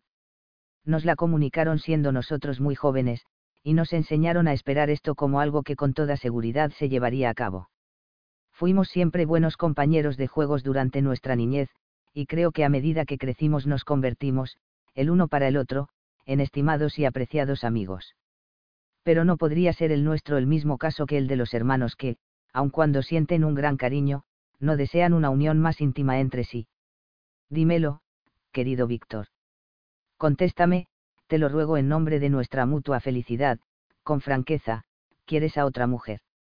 Has viajado, has pasado varios años de tu vida en Ingolstadt. Te confieso, amigo mío, que cuando te vi tan apenado el otoño pasado, en busca siempre de la soledad y rehuyendo la compañía de todos, no pude por menos de suponer que quizá lamentaras nuestra relación y te creyeras obligado por el honor a cumplir los deseos de tus padres, aunque se opusieran a tus inclinaciones. Pero es este un razonamiento falso. Confieso, primo mío, que te quiero, y que en mis etéreos sueños de futuro tú siempre has sido mi constante amigo y compañero. Pero es tu felicidad la que deseo tanto como la mía, cuando te digo que nuestro matrimonio me haría desgraciada para siempre si no respondiera a tu propia elección. Lloro de pensar que, abrumado como te encuentras por tus cruelísimas desdichas, ahogaras, debido a tu idea del honor, toda esperanza de amor y felicidad, que son lo único que puede hacer que te repongas. Quizás sea precisamente yo, que te amo tanto, la que esté incrementando mil veces tus sufrimientos, al ser obstáculo para la realización de tus deseos. Víctor, ten la seguridad de que tu prima y compañera de juegos te quiere con demasiada sinceridad como para que esta posibilidad no la entristezca. Sé feliz, amigo mío, y si acatas esta mi única petición, ten la seguridad de que nada en el mundo perturbará mi tranquilidad. No dejes que esta carta te preocupe, no contestes ni mañana ni pasado, ni siquiera antes de tu vuelta si ello te va a resultar doloroso. Mi tío me informará de tu salud, y si al encontrarnos veo en tus labios una sonrisa, que se deba a mi actual esfuerzo, no pediré mayor recompensa. Elizabeth Lavenza. Ginebra, 18 de marzo de 17. Esta carta me trajo a la memoria algo que había olvidado, la amenaza del bellaco, estaré a tu lado en tu noche de bodas. Esta era mi sentencia, y esa noche aquel demonio desplegaría todas sus artes para destruirme y arrancarme el atisbo de felicidad que prometía, en parte, compensar mis sufrimientos esa noche había decidido terminar sus crímenes con mi muerte. Que así fuera, tendría entonces lugar un combate a muerte, tras el cual, si él vencía, yo hallaría la paz, y el poder que ejercía sobre mí acabaría. Si lo derrotaba, sería un hombre libre. Pero qué libertad tendría, la del campesino que, asesinada su familia ante sus ojos, quemada su casa, destrozadas sus tierras, vaga sin hogar, sin recursos y solo, pero libre. Tal sería mi libertad, solo que en Elizabeth poseía un tesoro, por desventura contrarrestado por los horrores del remordimiento que me perseguirían hasta la muerte. Dulce y adorable Elizabeth. Leí y releí su carta, y noté cómo ciertos sentimientos de ternura se adueñaban de mi corazón y osaban susurrarme idílicas promesas de amor y felicidad, pero la manzana había sido mordida, y el brazo del ángel se armaba para privarme de toda esperanza. Sin embargo, estaba dispuesto a morir por conseguir la felicidad de Elizabeth. Si el monstruo llevaba a cabo su amenaza, la muerte sería inevitable. Recapacitaba sobre el hecho de que mi matrimonio acelerara mi sino. Ciertamente mi destrucción se adelantaría así algunos meses, pero, por otra parte, si mi verdugo llegaba a sospechar que, influido por su amenaza, demoraba la ceremonia, urdiría otro medio de venganza quizá aún más terrible. Había jurado estar a mi lado en mi noche de bodas, pero esta amenaza no le obligaba a mantener entre tanto la paz. ¿Acaso no había asesinado a Clerval inmediatamente después de nuestra conversación, como para indicarme que aún no estaba saciada su sed de sangre? Decidí, por tanto, que si el inmediato matrimonio con mi prima iba a suponer la felicidad de Elizabeth y la de mi padre, las intenciones de mi adversario de acabar con mi vida no lo retrasarían ni una hora. En este estado de ánimo escribía Elizabeth. Mi carta era afectuosa y serena.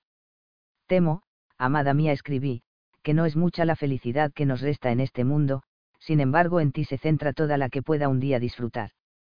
Aleja de tu pensamiento tus infundados temores, a ti, y solo a ti consagro mi vida y mis esperanzas de consuelo. Tengo un solo secreto, Elizabeth, un secreto tan terrible que cuando te lo revele se te helará la sangre, entonces, lejos de sorprenderte ante mis sufrimientos, te admirarás de que haya podido soportarlos te comunicaré esta historia de horrores y desgracias el día siguiente a nuestra boda, pues debe reinar entre nosotros, mi queridísima prima, una absoluta confianza. Pero hasta ese momento te ruego que no lo menciones o hagas alusión alguna a ello. Te lo suplico de corazón, y confío en que así sea. Una semana después de recibida la carta de Elizabeth llegábamos a Ginebra.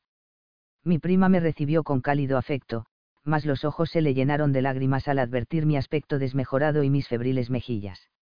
Ella también estaba cambiada. Estaba más delgada y había perdido algo aquella deliciosa vivacidad que tanto me cautivara antes, pero su dulzura y mirada suave llena de compasión hacían de ella una compañera mucho más idónea para el ser hundido y apesadumbrado en el que yo me había convertido. La paz de la que ahora disfrutaba no duró. Los recuerdos me asaltaban de nuevo, haciéndome enloquecer, y cuando pensaba en todo lo ocurrido perdía por completo la razón. En ocasiones me poseía una terrible furia, otras me encontraba abatido y desanimado. Ni hablaba ni miraba a nadie, permanecía inmóvil, abrumado por el cúmulo de desgracias que se abatían sobre mí. Solo Elizabeth conseguía sacarme de estos momentos de depresión, su dulce voz me serenaba cuando me poseía la cólera, y sabía despertar en mis sentimientos humanos cuando la apatía hacía de mí su presa. Lloraba conmigo y por mí. Cuando volvía en razón me regañaba, y se esforzaba por inculcarme resignación. Mas, si bien los desdichados pueden aprender a resignarse, no hay paz posible para los culpables. Las torturas del remordimiento envenenan hasta la tranquilidad que, a veces, procura una tristeza infinita. Poco después de nuestra llegada, mi padre se refirió a mi próxima unión con mi prima. Yo permanecía en silencio. ¿Estás, acaso, enamorado de otra persona? Preguntó. En modo alguno le respondí. Quiero a Elizabeth, y deseo nuestra boda. Por tanto, fijemos el día, en él me consagraré, vivo o muerto, a la felicidad de mi prima. Mi querido Víctor, no hables así. Han caído sobre nosotros grandes desgracias, pero esto debe servir para unirnos aún más a lo que nos queda, y volcar sobre los que viven el amor que sentíamos por aquellos que ya no están con nosotros. Nuestro círculo será reducido, pero fuertemente ceñido por los lazos del afecto y los sufrimientos comunes. Y cuando el tiempo haya limado tu desesperación, nacerán nuevos y queridos seres que reemplazarán aquellos que nos han sido arrebatados de forma tan cruel. Estos eran los consejos de mi padre, pero no conseguía apartar de mí el recuerdo de aquella amenaza tampoco es de extrañar que, omnipotente como se había mostrado aquel infame demonio en sus sanguinarias acciones, yo lo considerara casi invencible, y que, cuando pronunció las terribles palabras, estaré a tu lado en tu noche de bodas, considerara la amenaza como inevitable. La muerte no hubiera supuesto para mi mayor desgracia, de no ser porque arrastraba la pérdida de Elizabeth y, por tanto, coincidí gozoso, incluso alegre, con mi padre en que, si mi prima aceptaba, celebraríamos la ceremonia al cabo de diez días, así creía sellar mi suerte. Dios mío, si por un instante hubiera imaginado las intenciones reales de mi diabólico adversario, hubiera preferido exiliarme para siempre de mi tierra, y errar en soledad por el mundo como un renegado, antes que consentir en tan desdichada unión.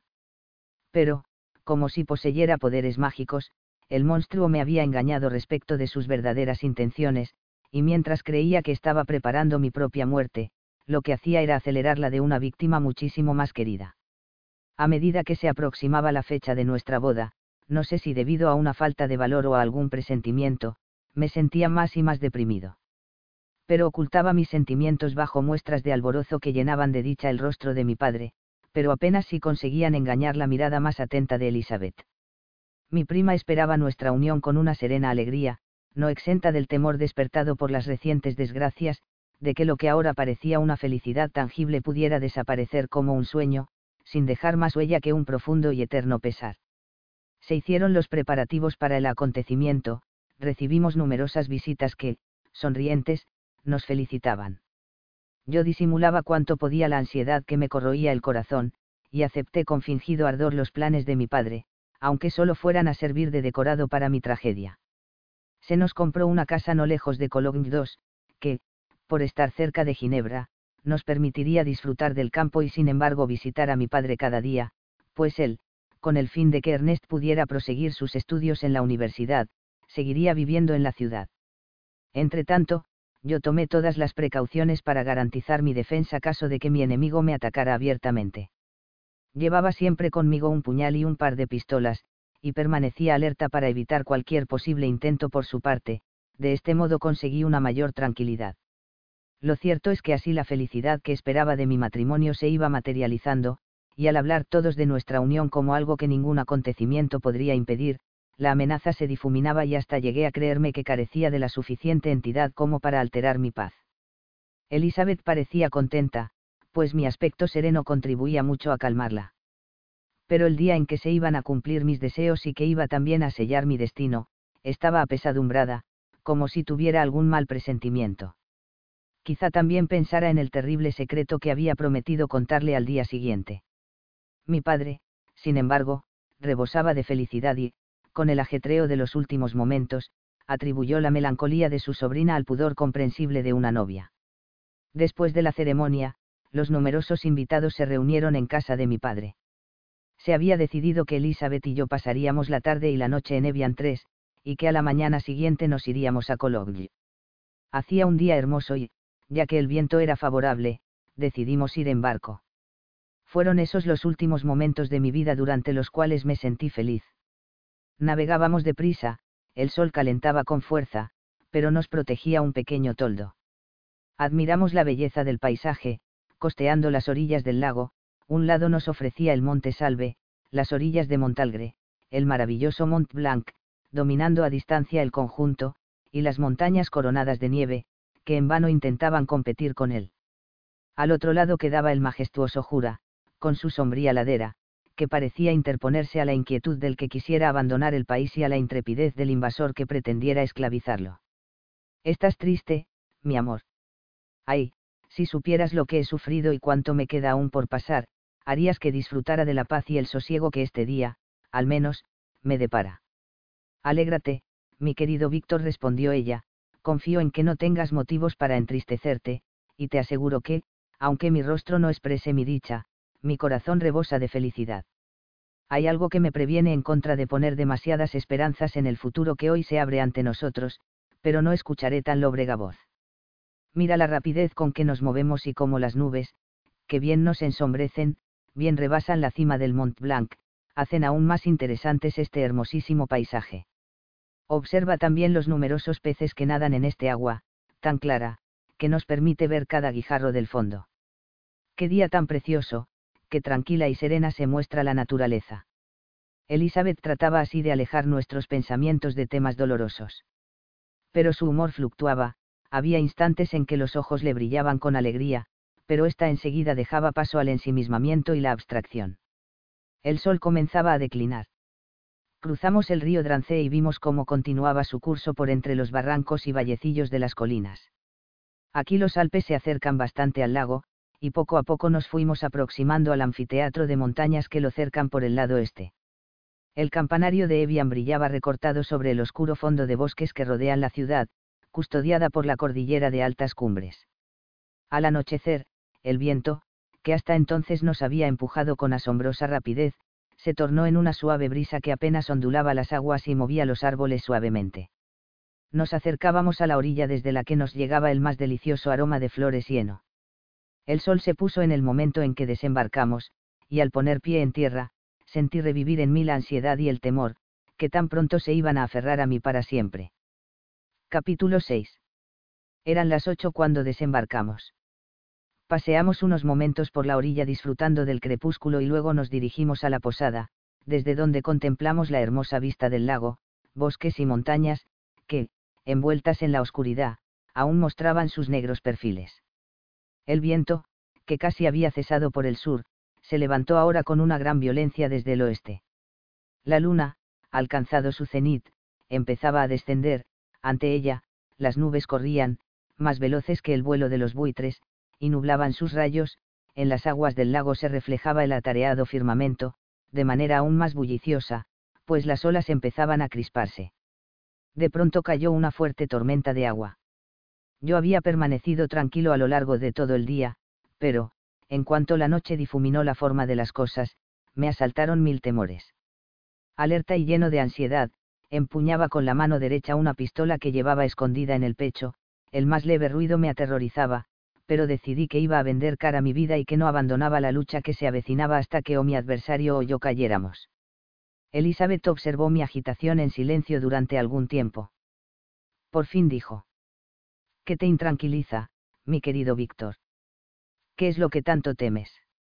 Paciencia, querida mía, paciencia le respondí Pasada esta noche, el peligro habrá acabado. Pero esta noche es terrible, muy terrible. Transcurrió una hora en esta inquietud, de pronto, pensé en lo espantoso que le resultaría a mi esposa el combate que esperaba de un momento a otro. Le rogué que se acostara, dispuesto a no reunirme con ella en tanto no conociera las intenciones de mi enemigo. Me quedé solo, y continué durante algún tiempo paseando por los pasillos de la casa y examinando cada rincón que pudiera servirle de escondrijo a mi adversario. Pero no descubrí rastro alguno de él, y empezaba a pensar que alguna providencial casualidad habría intervenido para impedirle llevar a cabo su amenaza, cuando oí un grito agudo y estremecedor. Venía de la habitación donde descansaba Elizabeth. Al oírlo comprendí la estremecedora verdad, y me quedé paralizado, noté cómo la sangre me corría por las venas y me ardía en las puntas de los dedos. Un instante después escuché un nuevo grito y corrí hacia la alcoba. Dios mío, ¿cómo no morí entonces? ¿Por qué me hallo aquí narrando la destrucción de mi mayor esperanza, y la muerte de la más pura criatura? Estaba tendida en el lecho, inánime, la cabeza ladeada, las facciones pálidas y convulsas, semiocultas por el cabello. Doquiera que vaya veo la misma imagen, los brazos exangües y el cuerpo lacio, tirado sobre el tálamo nupcial por su asesino. ¿Cómo pude ver esto y seguir viviendo? Cuán tenaz es la vida, y cómo se aferra a quienes más la desprecian. En un instante perdí el conocimiento, y caí al suelo. Cuando volví en mí, me encontré rodeado de la gente de la posada, sus rostros demostraban un terror inenarrable, pero su espanto no era más que una parodia, una sombra de los sentimientos que me oprimían a mí. Escapé hacia la habitación donde yacía el cuerpo de Elizabeth, mi amor, mi esposa tan querida y venerada, viva aún pocos momentos antes. No estaba ya en la posición en la que la había encontrado, tenía ahora la cabeza recostada en un brazo, y el rostro y cuello ocultos por un pañuelo, y se la podía creer dormida. Corrí hacia ella y la abracé con ardor, pero la mortal quietud y la frialdad de sus miembros delataban que lo que estrechaba entre mis brazos ya no era la Elizabeth a quien tanto había adorado. En su garganta se veían las horrendas señales del diabólico ser, y ni el menor aliento salía de sus labios. Mientras con agonizante desesperación me inclinaba sobre ella, levanté la vista.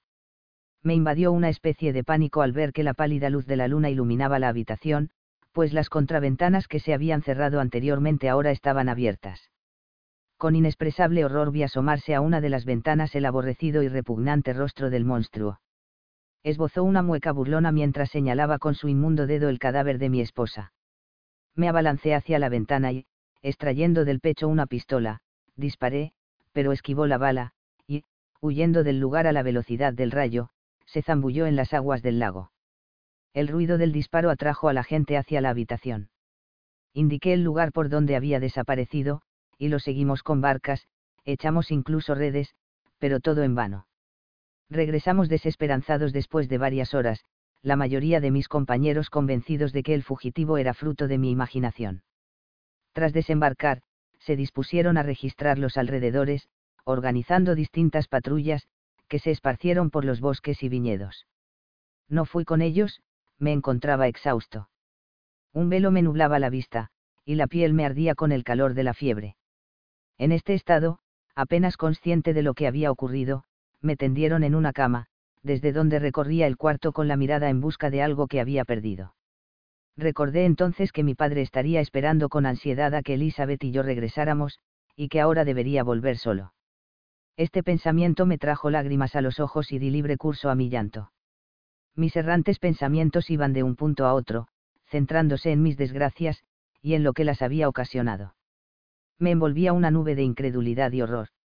La muerte de William, la ejecución de Justine, la muerte de Clerval y finalmente la de mi esposa, ni siquiera sabía si el resto de mis familiares se encontraban a salvo de la maldad del villano, quizá mi padre se agitaba ya entre las manos asesinas, mientras Ernest yacía inerte a sus pies. Esta idea me hizo estremecer y me devolvió a la realidad. Me levanté, y decidí volver a Ginebra de inmediato. No había caballos disponibles, y tuve que hacer el viaje a través del lago, aunque el viento no era favorable y llovía torrencialmente. Sin embargo, apenas había amanecido y podía confiar en estar en casa por la noche. Contraté algunos remeros, y yo mismo tomé uno de los remos, pues siempre había notado que el ejercicio físico paliaba los sufrimientos del espíritu. pero lo inmenso de mi pesar y el exceso de agitación que había padecido me impedían cualquier esfuerzo. Dejé el remo, y apoyando la cabeza entre las manos me abandoné al dolor. Al levantar la vista veía los parajes que me eran familiares de los tiempos lejanos de mi felicidad, y que aún el día anterior había contemplado con la que ahora no era sino una sombra y un recuerdo. Lloré amargamente. La lluvia había cesado unos instantes, y vi los peces jugando en el agua igual que lo habían hecho pocas horas antes bajo la mirada de Elizabeth. Nada hay tan doloroso para la mente humana como un cambio brusco y profundo. Podía brillar el sol, o las nubes ensombrecer el cielo, para mí ya nada podía volver a ser lo mismo que el día anterior. Un infame me había arrebatado todas mis esperanzas de felicidad. No habrá habido jamás criatura tan desgraciada como yo, suceso tan espeluznante es único en la historia del hombre pero para qué narrar los acontecimientos que siguieron a esta tragedia. El horror ha llenado toda mi vida, había llegado al punto culminante del sufrimiento, y lo que resta no puede más que aburrirle. Uno a uno me fueron arrebatados aquellos a quienes amaba, y me quedé solo. No tengo ya fuerzas, y explicaré lo que queda de mi horrenda narración en pocas palabras. Llegué a Ginebra. Mi padre y Ernest aún vivían, pero el primero se hundió ante la trágica nueva que traía. Como le recuerdo, padre bondadoso y amable, la luz huyó de sus ojos, pues habían perdido a aquella a quien adoraban, Elizabeth, su sobrina, más que una hija para él, a la cual quería con todo el cariño que siente un hombre que, próximo el fin de sus días, y teniendo pocos seres a quienes dedicar su afecto, se aferra con mayor intensidad a aquellos que le quedan. Maldito, maldito villano que llenó de tristeza sus canas y le hizo morir de dolor no podía vivir bajo el tormento de los horrores que se acumulaban en torno suyo, sufrió una hemorragia cerebral, y murió en mis brazos al cabo de unos días. ¿Qué fue entonces de mí? No lo sé, perdí la noción de todo, y me vi envuelto en cadenas y tinieblas. Soñaba, a veces, que con los amigos de juventud vagaba por alegres valles y prados llenos de flores, pero despertaba una y otra vez en la misma celda. A esto seguía la melancolía, pero poco a poco fui cobrando una idea exacta de mis aflicciones y de mi situación, y por fin me liberaron. Me habían creído loco y, como supe más tarde, durante muchos meses estuve encerrado en una celda solitaria. Pero la libertad hubiera sido un fútil regalo, si al recobrar la razón no hubiera recobrado a la vez un deseo de venganza. Así que iba recuperando el recuerdo de mis desdichas, empecé a pensar en su causa, el monstruo que había creado, el miserable demonio que, para mi ruina, había traído al mundo.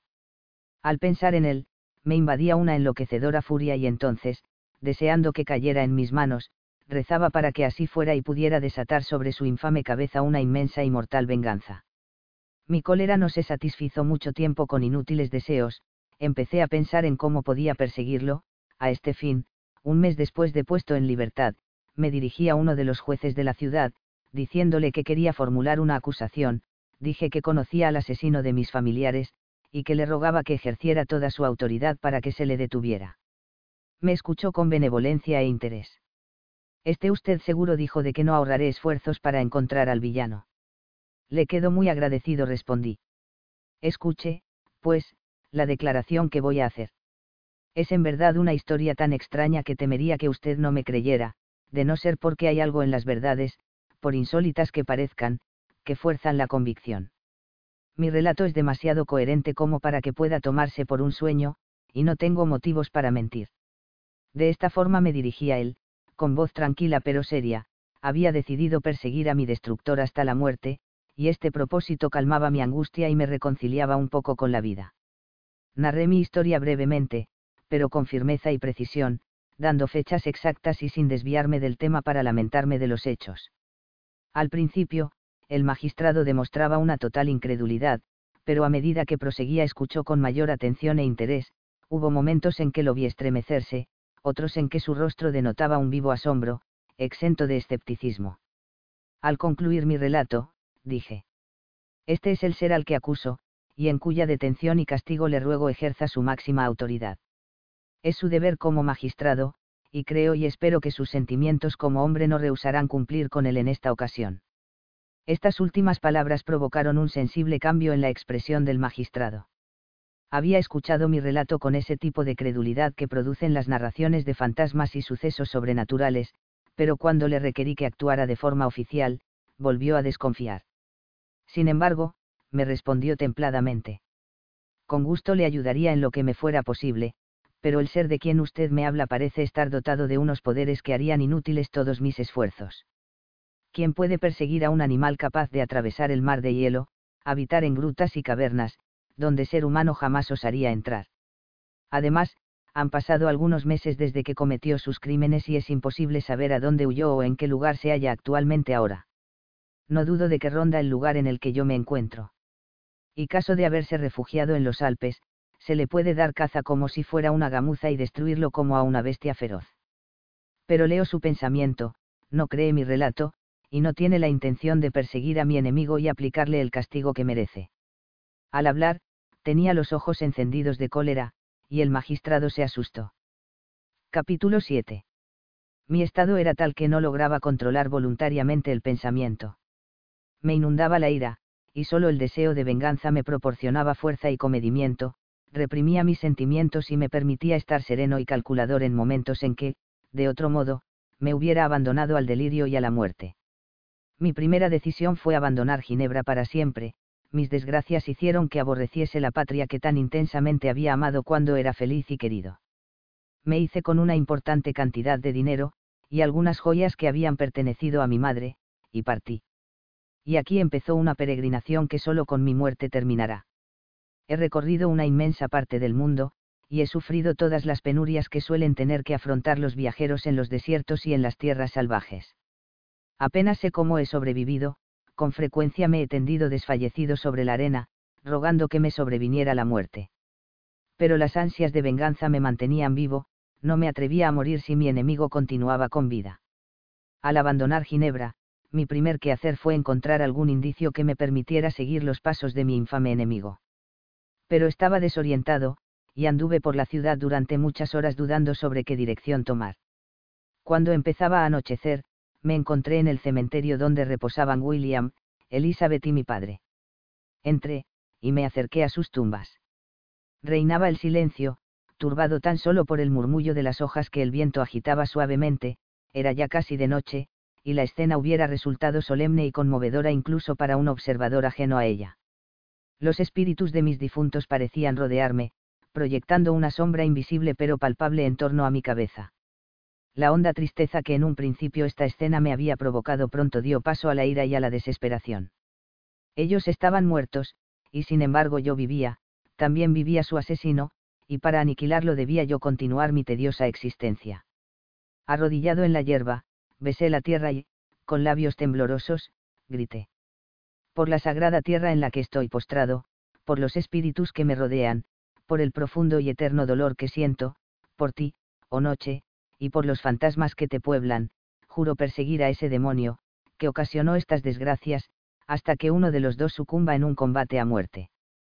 A este fin preservaré mi vida, para ejecutar esta cara venganza volveré a ver el sol y pisar la verde hierba, de todo lo cual, de otro modo, prescindiría para siempre. Y yo os conjuro, espíritus de los muertos, y a vosotros, errantes administradores de venganza, a que me ayudéis y orientéis en mi tarea que el maldito e infernal monstruo beba de la copa de la angustia y sienta la misma desesperación que ahora me atormenta. Había comenzado el juramento en tono solemne, y con un fervor, que me hizo pensar que los espíritus de mis familiares asesinados escuchaban y aprobaban mi devoción, pero así que concluí, las furias uno se apoderaron de mí, y la ira ahogaba mis palabras. Desde la profunda quietud de la noche, me llegó entonces una estruendosa y diabólica carcajada resonó en mis oídos larga y dolorosamente, los montes me devolvieron su eco, y sentí que el infierno me rodeaba burlándose y riéndose de mí. En aquel momento, de no ser porque aquello significaba que mi juramento había sido escuchado y que me aguardaba la venganza, me hubiera dejado dominar por el frenesí y hubiera acabado con mi existencia miserable. La carcajada se fue extinguiendo, y una voz, familiar y aborrecida, me susurró con claridad, cerca del oído. Estoy satisfecho, miserable criatura. Has decidido vivir, y eso me satisface. Corrí hacia el lugar de donde procedía el sonido, pero aquel demonio me eludió. De pronto salió la luna, iluminando su horrenda y deforme silueta, que se alejaba con velocidad sobrenatural. Lo perseguí, y desde hace varios meses ese es mi objetivo. Siguiendo una vaga pista, recorrí el curso del Ródano, pero en vano, hasta llegar a las azules aguas del Mediterráneo. Casualmente, una noche vi cómo el infame ser abordaba y se escondía en un bajel con destino al Mar Negro. Zarpé en el mismo barco, pero escapó, ignoro cómo. Aunque continuaba esquivándome, seguí sus pasos por las estepas de Tartaria II y de Rusia. A veces, campesinos, atemorizados por su horrenda aparición, me informaban de la dirección que había tomado, otras, el mismo, temeroso de que si perdía toda esperanza me desesperara y muriera, dejaba tras de sí algún indicio para que me guiara. Cuando cayeron las nieves, hallé en la llanura la huella de su gigantesco pie. Para usted, que se encuentra comenzando la vida, que desconoce el sufrimiento y el dolor, es imposible saber lo que he padecido y aún padezco. El frío, el hambre y la fatiga eran los males menores que hube de aguantar, me maldijo un demonio, y llevo un infierno dentro de mí, sin embargo, algún espíritu bueno siguió y dirigió mis pasos, y me libraba de pronto de dificultades aparentemente insalvables. A veces, cuando vencido por el hambre me encontraba ya exhausto, encontraba en el desierto una comida reparadora que me devolvía las energías y me prestaba de nuevo aliento, eran alimentos toscos, del tipo que tomaban los campesinos de la región, pero no dudo de que los había depositado allí el espíritu que había invocado en mi ayuda. Muchas veces, cuando todo estaba seco, el cielo despejado y yo me encontraba sediento, aparecía una pequeña nube en el firmamento que, tras dejar caer algunas gotas para reavivarme, desaparecía. Cuando podía, seguía el curso de los ríos, pero el infame engendro solía evitarlos por ser los lugares más poblados por los habitantes del país. En los lugares donde encontraba pocos seres humanos me alimentaba de los animales salvajes que se cruzaban en mi camino.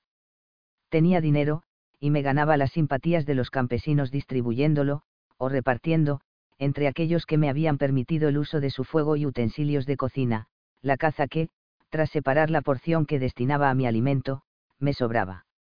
Esta vida me asqueaba, y únicamente mientras dormía saboreaba algo de alegría.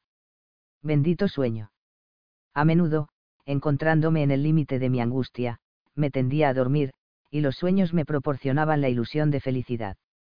Los espíritus que velaban por mí me deparaban estos momentos, mejor dicho, estas horas de felicidad, a fin de que pudiera retener las fuerzas suficientes para proseguir mi peregrinación. De no ser por este respiro, hubiera sucumbido bajo mis angustias. Durante el día, me mantenía y animaba la perspectiva de la noche, pues en mis sueños veía a mis familiares, a mi esposa y a mi amado país, veía de nuevo la bondadosa faz de mi padre, oía la cristalina voz de Elizabeth y encontraba a Clerval rebosante de salud y juventud. Muchas veces, extenuado por una caminata agotadora, intentaba convencerme mientras andaba de que estaba soñando y que cuando llegara la noche despertaría a la realidad en brazos de los míos. Qué punzante cariño sentía hacia ellos, cómo me aferraba a sus queridas siluetas, cuando a veces me visitaban, incluso estando despierto, e intentaba convencerme de que aún estaban con vida. En aquellos momentos, la venganza que me corroía el corazón se aplacaba, y continuaba mi camino hacia la destrucción de aquel demonio más como un deber impuesto por el cielo, como el impulso mecánico de un poder del cual era inconsciente, que como el ardiente deseo de mi espíritu. Desconozco los sentimientos de aquel a quien perseguía. A veces dejaba cosas escritas en los troncos de los árboles o talladas en la piedra, que me guiaban no avivaban mi cólera. Mi reinado aún no ha acabado, estas eran las palabras que se leían en una de las inscripciones, sigues viviendo y mi poder es total. Sígueme, voy hacia el norte en busca de las nieves eternas, donde padecerás el tormento del frío y el hielo al que yo soy insensible. Si me sigues de cerca, encontrarás no lejos de aquí una liebre muerta, come y recupérate. Adelante, enemigo, aún nos queda luchar por nuestra vida, pero hasta entonces te esperan largas horas de sufrimiento. Demonio burlón. De nuevo juro vengarme, de nuevo te condeno, miserable criatura, a atormentarte hasta la muerte nunca abandonaré mi persecución hasta que uno de los dos muera, y entonces, con qué júbilo me reuniré con Elizabeth y aquellos que ya me preparan la recompensa por mis fatigas y sombrío peregrinaje.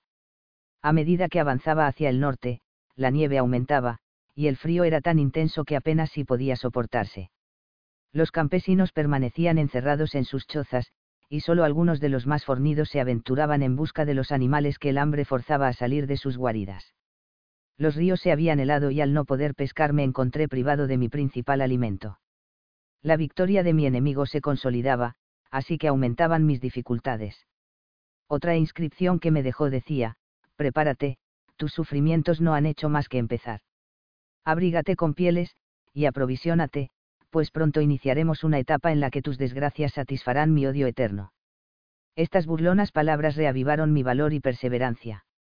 Decidí no fallar en mi resolución, e, invocando la ayuda de los cielos, continué con infatigable ahínco cruzando aquella desértica región hasta que, en la lejanía, apareció el océano, último límite en el horizonte.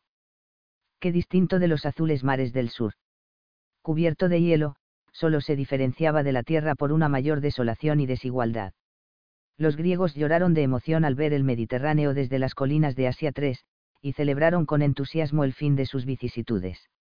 Yo no lloré, pero me arrodillé y, con el corazón rebosante, agradecía a mis espíritus el que me hubieran guiado sano y salvo hasta el lugar donde esperaba, pese a las burlas de mi enemigo, poder enfrentarme con él. Hacía algunas semanas que me había procurado un trineo y unos perros, lo que me permitía cruzar la nieve a gran velocidad. Ignoraba si aquel infame ser disfrutaba de la misma ventaja que yo, pero vi que, así como antes había ido perdiendo terreno, ahora me iba acercando más a él, tanto es así, que cuando divisé el océano solo me llevaba un día de ventaja y esperaba poder alcanzarlo antes de llegar a la orilla. Con renovado valor proseguí mi carrera, y al cabo de dos días llegué a una miserable aldea de la costa. Pregunté a los habitantes por aquel villano y me dieron datos precisos. Un gigantesco monstruo, dijeron, había llegado la noche anterior, armado con una escopeta y varias pistolas, haciendo huir, atemorizados ante su espantoso aspecto, a los habitantes de una solitaria cabaña. Les había robado sus provisiones para el invierno, y las había puesto en un trineo, al cual ató varios perros amaestrados que asimismo robó. Esa misma noche, y ante el alivio de aquellas asustadas personas, había reanudado su viaje sobre el helado océano en dirección a un punto donde no había tierra alguna, suponían que pronto sería destruido por alguna de las grietas que con frecuencia se abrían en el hielo, o que moriría de frío. Al oír esto, sufrí un ataque momentáneo de desesperación. Había conseguido escapar de mí, y yo debía ahora emprender un viaje peligroso e interminable a través de las montañas de hielo del océano, bajo los rigores de un frío que pocos indígenas podían soportar, y que yo, nativo de una tierra cálida y soleada, no resistiría. Pero, ante la idea de que aquel engendro viviera y venciera, se me avivó de nuevo la ira y el ansia de venganza y, cual poderoso alud, barrieron mis otros sentimientos. Tras un breve descanso, durante el cual me visitaron los espíritus de mis difuntos y me animaron a la venganza, me preparé para el viaje cambié el trineo de tierra por uno adecuado a las irregularidades del océano helado, y, después de comprar una buena cantidad de provisiones, abandoné tierra firme tras de mí. No puedo calcular los días que han pasado desde entonces, pero he padecido torturas que, de no ser por el eterno sentimiento de una justa retribución que me inflama el corazón, nada hubiera podido hacerme padecer. Con frecuencia inmensas y escarpadas montañas de hielo me cerraban el camino, y muchas veces oía rugir, amenazante, una mar gruesa. Pero las constantes heladas garantizaban la solidez de las sendas del martes. A juzgar por la cantidad de provisiones consumidas, debían haber transcurrido tres semanas. Más de una vez, la continua demora en alcanzar lo que tanto deseo, esperanza que me acompaña siempre, me arrancaba lágrimas de dolor. En una ocasión la desesperación casi se adueñó de mí, y estuve a punto de sucumbir, los pobres animales que me arrastraban habían alcanzado con esfuerzo increíble la cima de una montaña, muriendo uno de ellos de fatiga, y yo contemplaba con angustia la inmensidad del hielo ante mí, cuando de pronto divisé un minúsculo punto oscuro en la distancia. Agudicé la vista para adivinar lo que era, y prorrumpí en una jubilosa exclamación al distinguir un trineo y las deformes proporciones de aquella figura tan conocida. Con qué ardor volvió la esperanza a mi corazón. Cálidas lágrimas brotaron de mis ojos, aunque las enjugué con rapidez para que no me hicieran perder de vista aquella infame criatura, pero las ardientes gotas seguían nublándome la visión y, finalmente, bajo la emoción que me embargaba, prorrumpí en llanto. No era este momento para entretenerme, desaté los arneses del perro muerto, di de comer a los restantes en abundancia y, tras descansar una hora, lo cual era imprescindible, aunque estaba inquieto por continuar, proseguí mi camino. Aún veía el trineo en la lejanía, no volví a perderlo de vista, excepto cuando algún saliente de las rocas de hielo lo ocultaba. Iba ganándole terreno, cuando, al cabo de dos días, me encontré a menos de una milla de mi enemigo, temí que el corazón me estallara de alegría. Pero, justo entonces, cuando estaba a punto de darle alcance, mis esperanzas se vieron de pronto truncadas, y perdí todo rastro de él. Empecé a oír el bramido del mar, las olas se abatían furiosamente bajo la capa de hielo, y notaba cómo se henchían y se hacían más amenazadoras y terribles. En vano intenté proseguir. El viento se levantó, el mar rugía, y, como con la tremenda sacudida de un terremoto, se abrió el hielo con un ruido atronador. Pronto concluyó todo, en pocos minutos, un agitado mar me separó de mi enemigo, y me hallé flotando sobre un témpano de hielo, que menguaba por momentos y me preparaba una horrenda muerte. Así pasaron horas terribles, murieron varios de mis perros, y yo estaba a punto de sucumbir, cuando divisé su navío, que navegaba sujeto por el ancla y me devolvió la esperanza de vivir. Ignoraba que los barcos se aventuraran tan al norte y me sorprendió verlo, rápidamente destruí una parte de mi trineo para hacer con él unos remos y así pude, con enorme esfuerzo, acercar mi improvisada balsa hacia el barco. Había decidido que, caso de que ustedes se dirigieran hacia el sur, me encomendaría a la clemencia de los mares antes que desistir de mi propósito. Esperaba poder convencerlo de que me diera un bote con el cual pudiera aún perseguir a mi enemigo. Pero iban hacia el norte.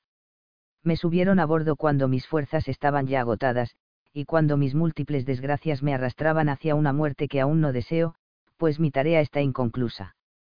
Cuando me permitirán gozar del descanso que tanto anhelo los espíritus que me guían hacia el infame ser, o es que yo debo morir y él sobrevivirme. Si así fuere, júreme Baltón, que no lo dejará escapar, júreme que usted lo acosará, y llevará a cabo mi venganza dándole muerte. Pero puedo pedirle que asuma mi peregrinación, que sufra las penurias que yo he pasado. No, no soy tan egoísta.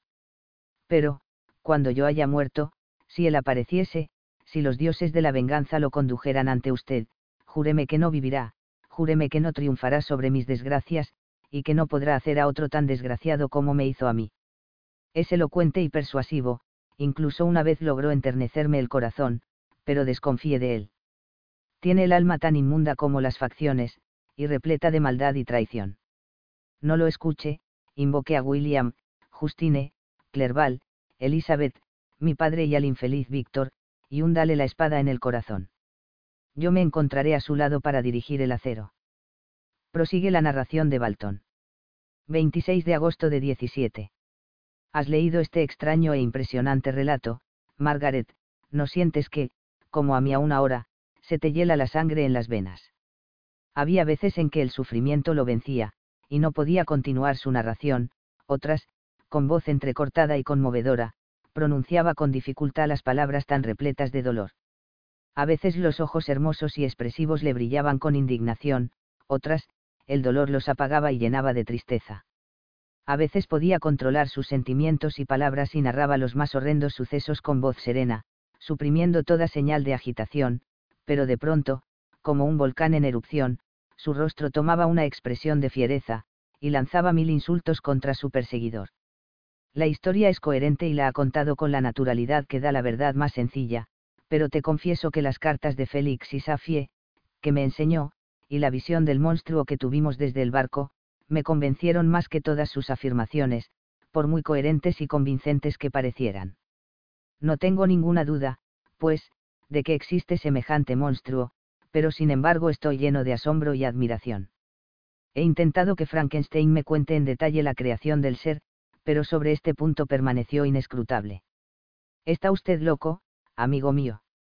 Me contestó. ¿Hasta dónde le va a llevar su absurda curiosidad? Es que quiere crear, también, un ser diabólico, enemigo suyo y del mundo. Si no, ¿a dónde quiere ir a parar con sus preguntas? No insista. Aprenda de mis sufrimientos, y no se empeñe en aumentar los suyos. Frankenstein observó que tomaba notas de su narración, quiso verlas, y él mismo las corrigió y aumentó en muchos puntos, sobre todo en los diálogos con su enemigo, a los que dotó de mayor autenticidad. Ya que ha anotado usted mi narración, dijo, no quisiera que la posteridad la heredara en forma mutilada. Así ha transcurrido una semana, escuchando la historia más extraña que jamás hubiera podido concebir imaginación alguna. El interés que siento por mi huésped, y que ha despertado tanto su relato como la nobleza y dulzura de su carácter, me ha seducido la mente y el alma por completo. Quisiera ayudarlo, pero ¿cómo aconsejar que siga viviendo a alguien tan infeliz y carente de toda esperanza? La única dicha de que puede gozar es la que experimentará preparando su dolorida alma para la paz y la muerte. Disfruta, empero, de algún consuelo, fruto de la soledad y el delirio, cree, cuando en sueños conversa con los seres que le fueron queridos, y obtiene de esa comunicación cierto alivio para su sufrimiento o ánimo para la venganza, no que sean creaciones de su fantasía, sino que ciertamente son seres reales que, desde el más allá, vienen a visitarlo. Esta fe da a sus delirios una solemnidad que hace que me resulten casi tan imponentes e interesantes como la verdad misma. Nuestras conversaciones no se limitan tan solo a su historia y la de sus desgracias. Demuestra poseer un gran conocimiento de la literatura, y una aguda y rápida percepción. Su elocuencia cautiva y conmueve, hasta el punto de que, cuando narra un episodio patético, o intenta provocar la piedad o el cariño, no puedo escucharlo sin que los ojos se me llenen de lágrimas. Qué magnífico hombre debió ser en sus tiempos de felicidad para mostrarse tan noble aún en la desgracia. Parece tener conocimiento de su propia valía, y de la magnitud de su ruina. Cuando era joven me dijo un día sentía como si hubiera nacido para llevar a cabo grandes cosas. Tengo una naturaleza sensible, pero poseía entonces una serenidad de juicio que me capacitaba para triunfar este convencimiento de mi valía me ha sostenido en situaciones en que otros hubieran sucumbido, pues me parecía poco digno malgastar en vanas lamentaciones unos talentos que podían ser de utilidad a mis semejantes. Cuando recuerdo lo que he conseguido, nada menos que la creación de un ser racional y sensible, no me puedo considerar simplemente como uno más entre el conjunto de científicos. Pero esta sensación, que me sostenía al principio de mi carrera, ahora solo sirve para hundirme más en la miseria todas mis esperanzas y proyectos no son nada, y, como el arcángel que aspiraba al poder supremo, me encuentro ahora encadenado en un infierno eterno. Tenía una viva imaginación y a la vez una gran capacidad de análisis y concentración, mediante la estrecha colaboración de estas dos cualidades concebí la idea, y llevé a cabo la creación de un hombre.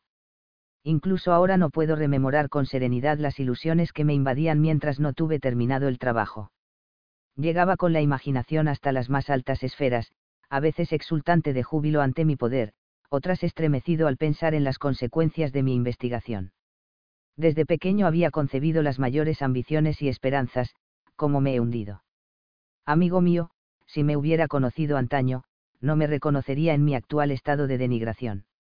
Desconocía casi por completo lo que era el desánimo, parecía estar destinado a un brillante porvenir, hasta que me hundí para siempre habré, pues, de perder a tan admirable ser.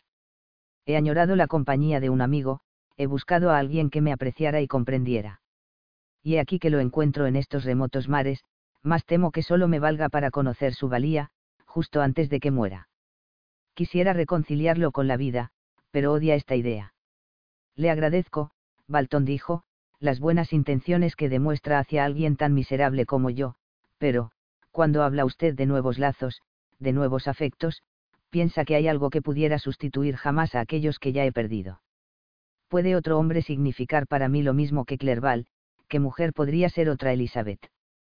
Incluso cuando nuestro amor no viene reforzado por cualidades superiores, los compañeros de niñez siempre ejercen sobre nosotros una influencia que amigos posteriores raras veces suelen tener. Conocen nuestras primeras inclinaciones, que, por mucho que después se modifiquen, jamás se llegan a borrar, y en cuanto a la honestidad de nuestros actos, son los que mejor pueden juzgar nuestros motivos. Un hermano no podrá jamás sospechar que el otro lo engaña o traiciona, salvo que esta inclinación se haya manifestado desde edad muy temprana, mientras que a su amigo, pese a que su afecto sea inmenso, le puede invadir, incluso a pesar suyo, la desconfianza. Pero he tenido amigos a los que he querido no solo por costumbre o contacto, sino por sus cualidades personales, y donde quiera que me encuentre, la apacible voz de Elizabeth y la conversación de Clerval siempre sonarán en mis oídos. Ellos han muerto, y en mi soledad solo hay un objetivo que pueda inducirme a conservar la vida. Si me encontrara realizando una importante empresa que revistiera utilidad para mis semejantes, podría seguir viviendo para concluirla. Pero no es este mi sino, debo proseguir y destruir al ser que cree, y entonces, solo entonces, habré cumplido mi cometido en la tierra y podré morir 2 de septiembre. Mi querida hermana. Te escribo acechado por un grave peligro, e ignoro si el destino me permitirá volver a ver mi querida Inglaterra y a los amigos que allí viven. Me cercan montañas de nieve que impiden la salida y amenazan a cada momento con aplastar el barco. Los valerosos hombres, a quienes convencí de que me acompañaran, vienen a mí en busca de una solución, pero no tengo ninguna que ofrecer. Hay algo terriblemente espantoso en nuestra situación, pero aún conservo la confianza y el valor. Quizá sobrevivamos, y, si no, como Seneca 4, moriré con buen ánimo. Pero ¿cuáles serán tus pensamientos, Margaret? No sabrás que he muerto, y esperarás ansiosamente mi regreso. Pasarán los años, y vivirás momentos de desesperación, pero siempre te atenazará la tortura de la esperanza. Mi querida hermana, la horrible desilusión de tus esperanzas me resulta más terrible aún que mi propia muerte. Pero tienes a tu marido y a tus hermosos hijos, y puedes ser feliz. Que el cielo te bendiga, y permita que lo seas. Mi desdichado huésped me mira con la mayor compasión. Intenta devolverme la esperanza, y habla de la vida como de un tesoro preciado. Me recuerda la frecuencia con que estos accidentes les han ocurrido a otros navegantes que se aventuraron hasta estos mares y, a pesar mío, me contagia la idea de buenas perspectivas. Incluso los marineros notan el poder de su elocuencia, cuando él habla, vuelven a confiar, reaviva sus energías, mientras lo escuchan, llegan a creer que estas gigantescas montañas de hielo son pequeños montículos que desaparecerán bajo la fuerza de la voluntad humana. Estos sentimientos son pasajeros, cada día que transcurre, la frustración de sus esperanzas les llena de espanto, y temo que el miedo les haga amotinarse. 5 de septiembre. Acaba de suceder algo tan insólito que, aunque es muy probable que nunca llegues a leer estos papeles, no puedo por menos de narrarlo seguimos rodeados de montañas de nieve, y en inminente peligro de que nos aplasten. El frío es intensísimo, y muchos de mis desafortunados compañeros ya han encontrado su tumba en este paraje desolador. La salud de Frankenstein empeora día a día, le sigue brillando una luz febril en los ojos, pero está extenuado, y si hace el menor esfuerzo, vuelve a caer en la total agonía. Mencioné en la última carta el temor que tenía a que se produjera un motín. Esta mañana, mientras contemplaba el ceniciento rostro de mi amigo los ojos entornados y los miembros inertes, me interrumpieron media docena de marineros, que querían entrar en el camarote. Les hice pasar, y el que actuaba de portavoz se dirigió a mí. Me dijo que él y sus compañeros habían sido elegidos por el resto de la tripulación para que, a modo de delegación, me comunicaran una petición, a la que en justicia no me podía negar. Estábamos cercados por el hielo, y probablemente no lograríamos escapar, pero temían que, si acaso, como era posible, el hielo cediera, y se abriera un camino, yo fuera lo bastante imprudente como para querer continuar mi viaje, y los condujera a nuevos peligros, después de haber salvado este felizmente. Pedían, pues, que me comprometiera bajo solemne promesa a que, si el barco quedaba libre, me dirigiría de inmediato al sur.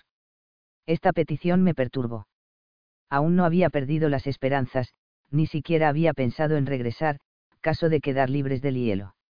Sin embargo, podría yo, en justicia, oponerme a ello, tenía siquiera la posibilidad de hacerlo. Pensaba en estas preguntas antes de contestar, cuando Frankenstein, que en un principio había permanecido callado y parecía no tener ni fuerzas para atender, se incorporó, los ojos le brillaban y tenía las mejillas encendidas por un repentino rubor. Dirigiéndose a los hombres, dijo. ¿Qué significa esto? ¿Qué estáis pidiendo a nuestro capitán? Tan pronto os desanimáis. No le llamabais a esta la expedición gloriosa, porque iba a ser gloriosa, porque la ruta era fácil y apacible como un mar del sur. No, la llamabais así porque estaba llena de peligros y asechanzas, porque a cada nueva dificultad debíais renovar vuestro valor y fortaleza, porque os rodeaba el peligro y la muerte y debíais vencer ambas. Por esto la llamabais gloriosa, porque era una empresa digna. La posteridad os aclamaría como bienhechores de la humanidad, se veneraría vuestro nombre, como el de aquellos hombres valerosos que se enfrentaron con honor a la muerte en beneficio de la especie humana. Y mirad ahora, con la primera impresión de peligro, o, si lo preferís, la primera gran prueba, vuestro valor se desvanece y estáis dispuestos a pasar por hombres que no tuvieron la fuerza suficiente para afrontar el frío y el peligro, los pobres tenían frío y volvieron junto a sus chimeneas En verdad que para esto no se hubieran requerido tantos preparativos, no teníais por qué haberos aventurado hasta aquí, ni hacer pasar a vuestro capitán por la vergüenza del fracaso, para demostrar que sois unos cobardes. Sed hombres, sed más que hombres. Sed fieles a vuestros propósitos, firmes como las rocas. Este hielo no está hecho del mismo material del que podrían estar hechos vuestros corazones, es vulnerable, no puede venceros si os empeñáis en que no lo haga no volváis a vuestras familias con la frente marcada por el estigma de la vergüenza. Regresad como héroes que lucharon y vencieron y que desconocen lo que es darle la espalda a su enemigo.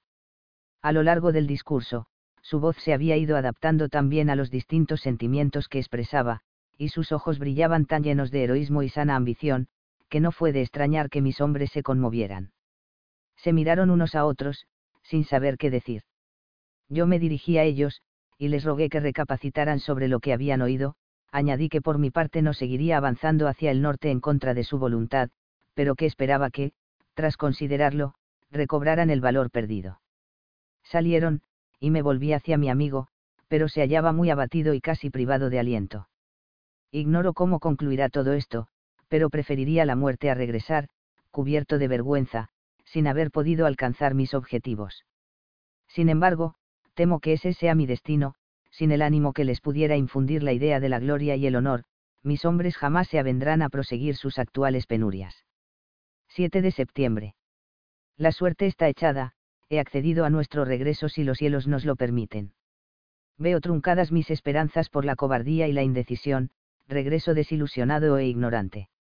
Necesitaría más tolerancia de la que me ha sido dada para sufrir esta injusticia con paciencia.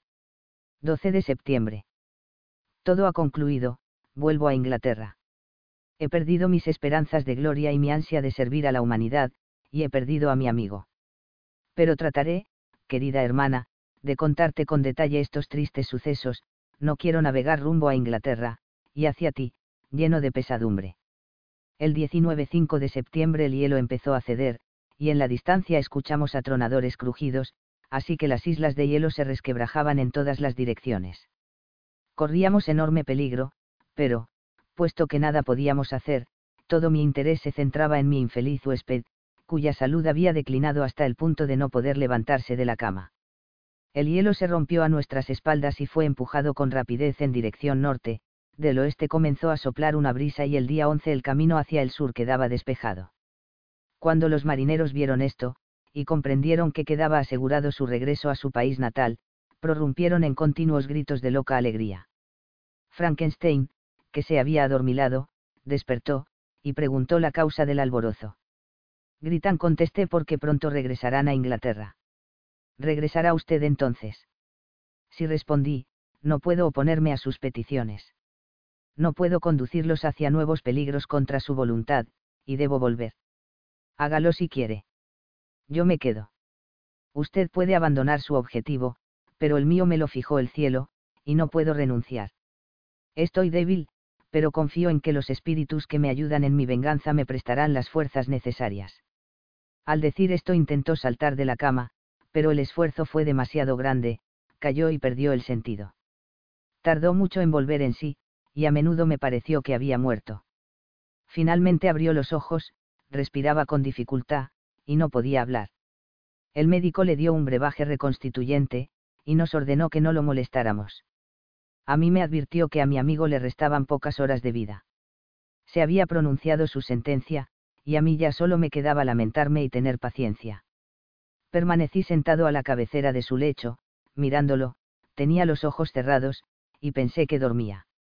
De pronto, con voz apagada, me llamó, indicándome que me acercara, y dijo. Me abandonan las fuerzas en las que confiaba presiento que pronto habré de morir, y él, mi enemigo y verdugo, está aún con vida. No piense, Balton, que en mis últimos instantes mi alma rezuma todavía el punzante odio y la sed de venganza que días pasados le manifesté, pero creo que estoy justificado al desear la muerte de mi adversario. Durante estos días he meditado sobre mis acciones pasadas y no hallo en ellas nada reprensible, en un ataque de loco entusiasmo creé una criatura racional, y tenía para con él el deber de asegurarle toda la felicidad y bienestar que me fuera posible darle. Esta era mi obligación, pero había otra superior. Mis obligaciones para con mis semejantes debían tener prioridad, puesto que suponían una mayor proporción de felicidad o desgracia. Impulsado por esta creencia, me negué, e hice bien, a crearle una compañera al primer ser. Dio pruebas entonces de una maldad y un egoísmo sin precedentes, asesinó a mis seres más queridos, se consagró a la destrucción de personas llenas de delicadeza, sabiduría y bondad, e ignoro dónde terminará esta sed de venganza. Desgraciado como es, debe morir a fin de que no pueda hacer desgraciados a los demás. La tarea de su destrucción me había sido encomendada a mí, pero he fracasado. Empujado por motivos egoístas e insanos, le pedí a usted que completara mi labor, ahora, empujado únicamente por la razón y la virtud, se lo reitero. Sin embargo, no puedo pedirle que renuncie a su país y a sus amigos para llevar a cabo esta labor, y ahora, que regresa a Inglaterra, tendrá pocas ocasiones de encontrarse con él. Pero dejo en sus manos el reflexionar sobre estos puntos, y el determinar lo que usted considere que es su deber. La proximidad de la muerte turba mis pensamientos y mi razón, y no me atrevo a pedirle que haga lo que yo considero justo, pues puedo estar cegado por la pasión. Me inquieta el que siga con vida y sea un instrumento de maldad, y sin embargo, esta hora, en la que aguardo que cada instante me traiga la liberación, es la única en la que durante muchos años he sido feliz. Pasan ante mí los espíritus de aquellos a los que tanto quise, y corro hacia ellos. Adiós, Balton. Busque la felicidad en la paz, evite la ambición, aun aquella, inofensiva en apariencia, de distinguirse por sus descubrimientos científicos. Mas porque hablo así, yo he visto truncadas mis esperanzas, pero otro puede triunfar. La voz se le iba apagando a medida que hablaba, y finalmente, vencido por el esfuerzo, se acalló del todo.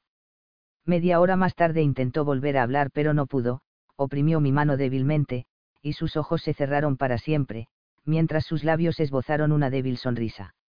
Margaret, ¿qué puedo decir sobre la prematura muerte de esta magnífica persona? ¿Qué puedo decir para que entiendas lo profundo de mi pesar?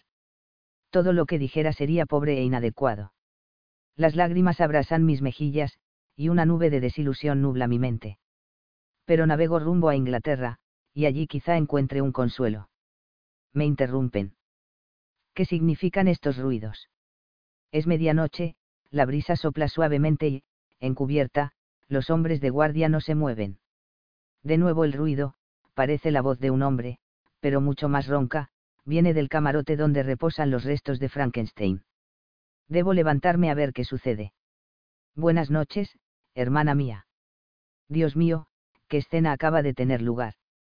Todavía estoy aturdido con el recuerdo. Apenas sé si tendré fuerzas para contarla, mas el relato que he anotado quedaría incompleto sin referir esta última y soberbia catástrofe.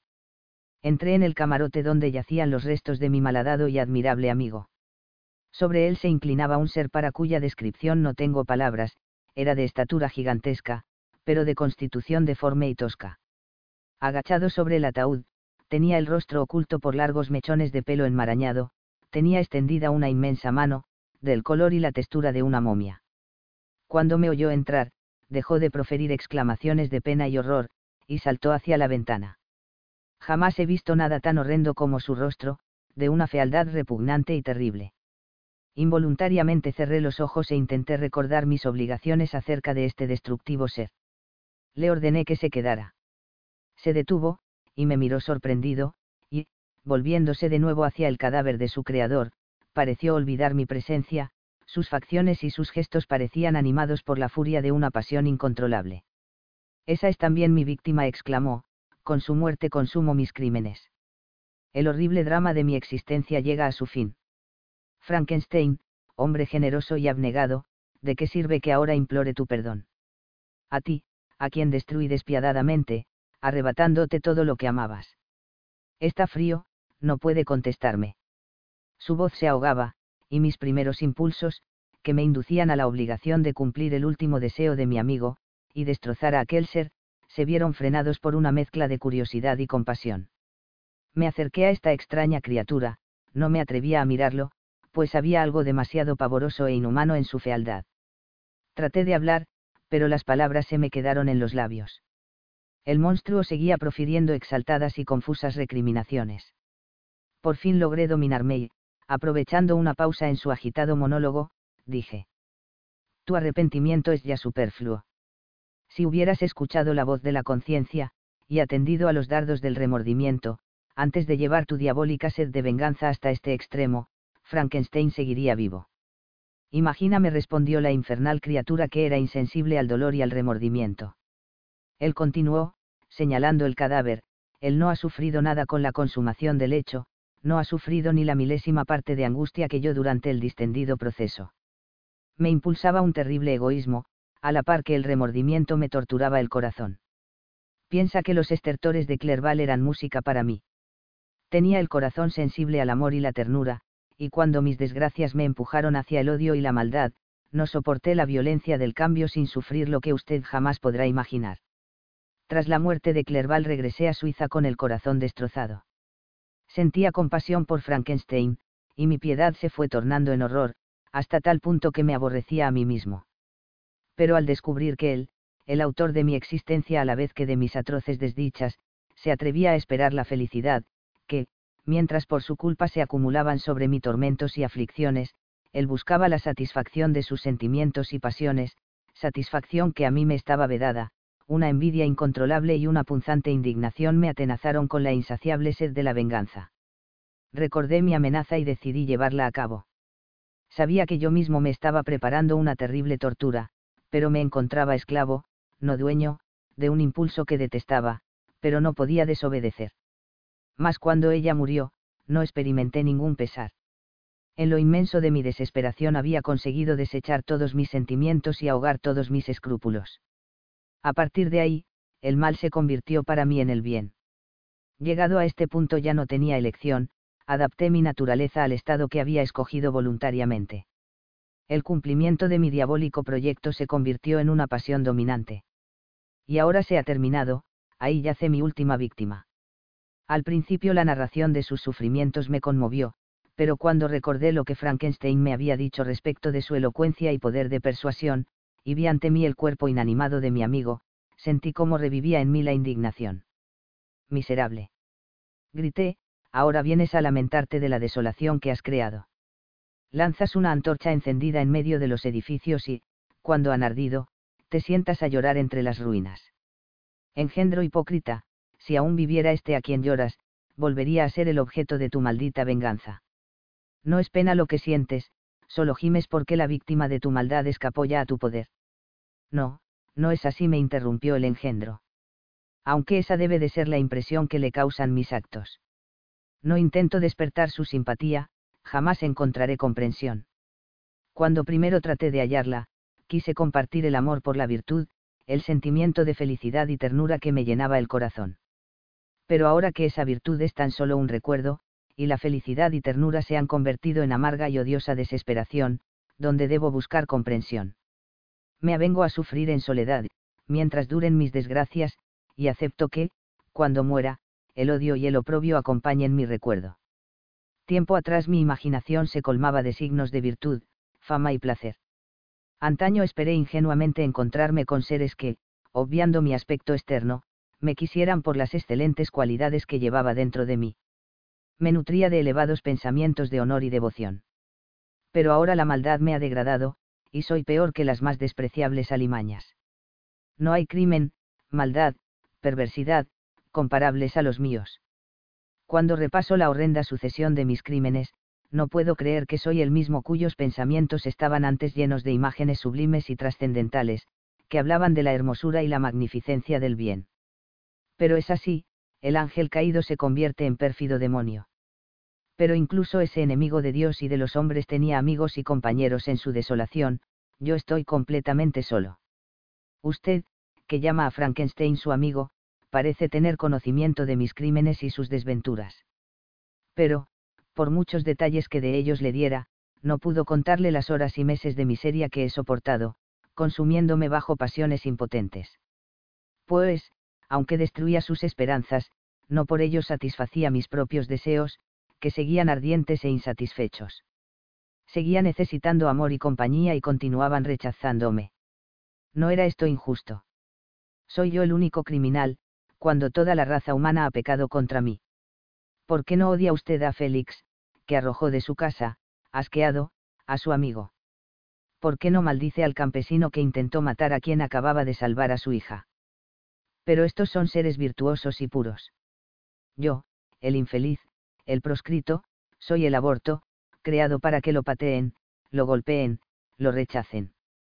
Incluso ahora me arde la sangre bajo el recuerdo de esta injusticia. Pero es cierto que soy despreciable.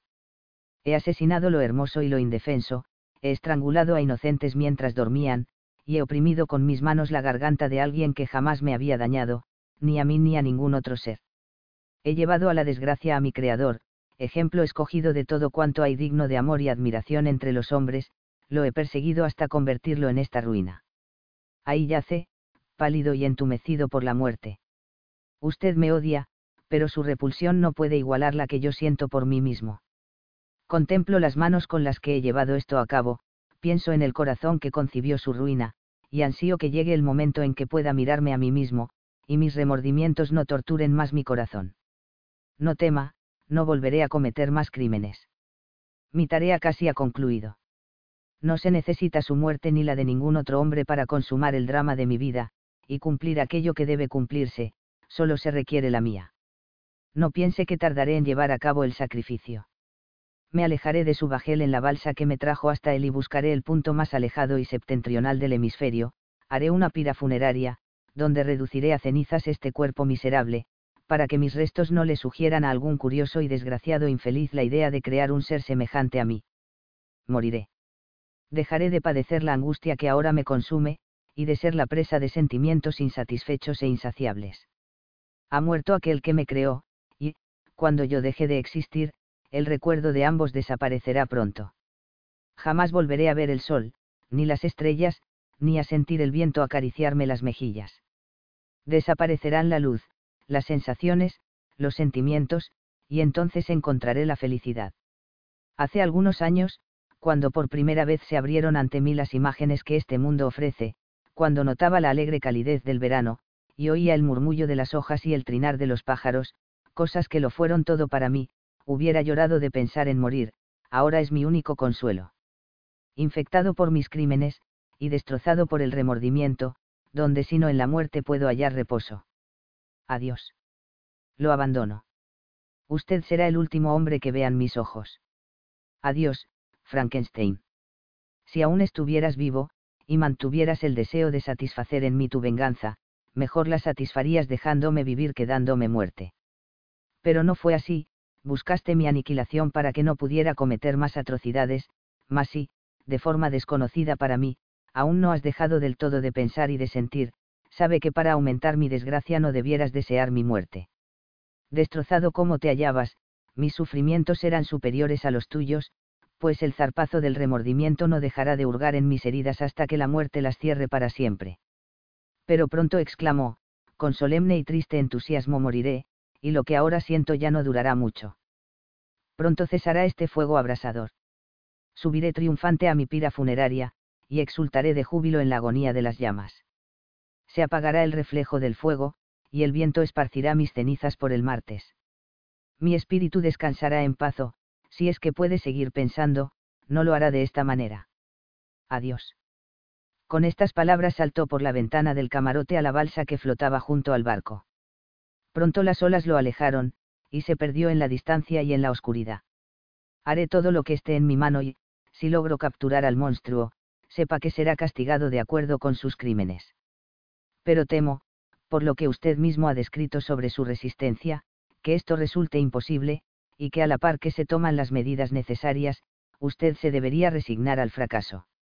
Eso no es posible, pero nada de lo que diga puede servirme de mucho mi venganza no es de su incumbencia, y sin embargo, aunque reconozca en ello un vicio, le confieso que es la única y devoradora pasión de mi espíritu. Mi ira no tiene límites, cuando pienso que el asesino, que lancé entre la sociedad, sigue con vida. Me niega usted mi justa petición, me queda un único camino, y desde ahora me dedicaré, vivo o muerto, a conseguir su destrucción. Temblaba al decir esto, mi actitud debía rezumar aquel mismo frenesí y altivo fanatismo que se dice tenían los antiguos mártires. Pero para un magistrado ginebrino, cuyos pensamientos están muy lejos de los ideales y heroísmos, esta grandeza de espíritu debía asemejarse mucho a la locura. Intentó apaciguarme como haría una niñera con una criatura, y achacó mi relato a los efectos del delirio. Mortal. Exclamé, está endiosado con su sabiduría, más cuanta ignorancia demuestra. Calle, no sabe lo que dice. Salí de la casa tembloroso e iracundo, y me retiré a pensar en otros medios de acción. Apéndice carta, previamente descongelada, de la criatura. En el polo, camino del Océano Pacífico Norte, destino deseado por Reverendo Balton, según confiesa a Margaret Saville desde sus primeras cartas, alguien encontró una botella. Estaba mucho más helada de lo que puede llegar a estarlo una cerveza en nuestra nevera justo antes de estallar el cristal por causa del frío.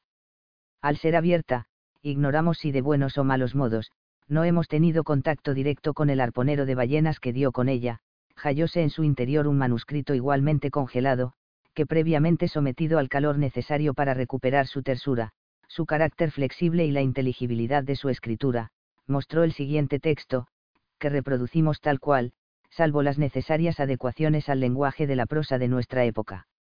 Si alguien se preguntase por qué he sido yo, precisamente yo, y no otro de méritos literarios o científicos mayores, el encargado de transcribir este mensaje de los cielos, les confesaré, aunque habrá quien no me crea, que tengo un libro dedicado a mí mismo, ahí está la gracia del asunto por Mary W. Shelley, en julio de 1994-1. Y, expuestas las anteriores explicaciones, pasamos sin más a ofrecerles un texto de tanto interés para todos los que hayan leído Frankenstein o el moderno Prometeo, o piensen no quieran leerlo, o se dispongan a ello a continuación.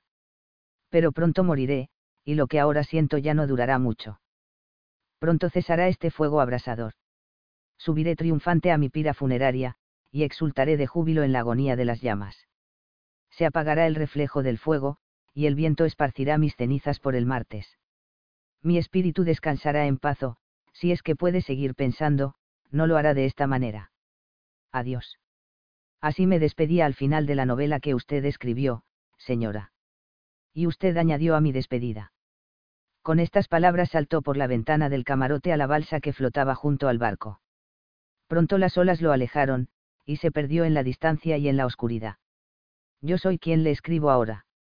Yo, perdido en la distancia y en la oscuridad, atrapado por la inmensidad de los cielos perpetuos. Sí, yo, yo mismo, la criatura.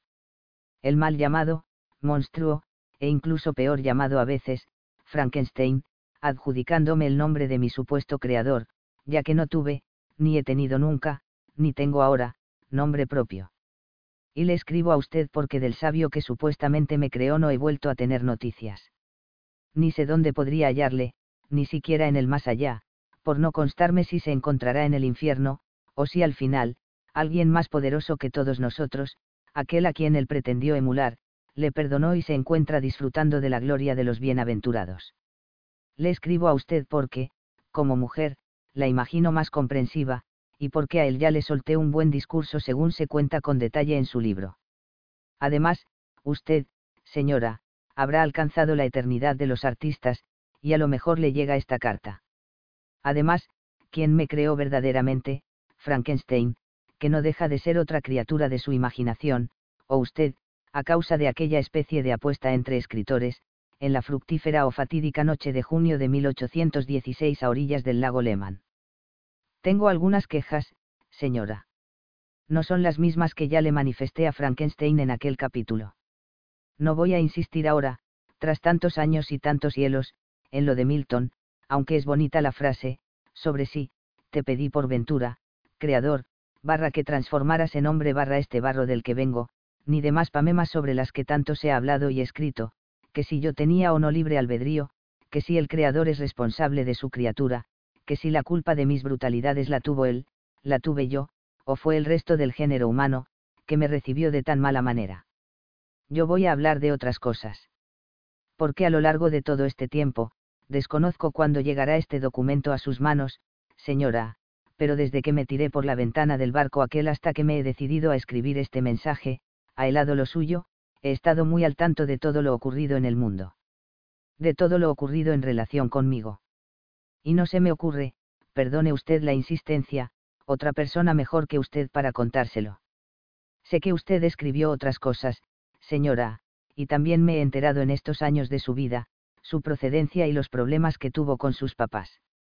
He de reconocer que algunos poemas, sobre todo el muy sentido a la muerte de su señor esposo, no están mal, y que algunos relatos, editados algunas veces como cuentos góticos, merecen aparecer en las antologías de la literatura fantástica. Sé que la casta de narradora de lo sobrenatural le viene sobre todo de Papa Godwin. La gente no suele estar enterada de que el célebre pensador radical cultivó también el género al cual pertenezco yo, como figura decisiva, eso no me lo negará nadie, y que escribió dos obras que los especialistas pueden calificar como, góticas, tanto o más que la novela en la que usted, señora, tuvo a bien lanzarme al mundo de los más media, como dicen ahora. Y de esos media quiero quejarme, en cierto modo, porque ellos han desvirtuado mi figura, aunque también he de reconocer que les debo mucho.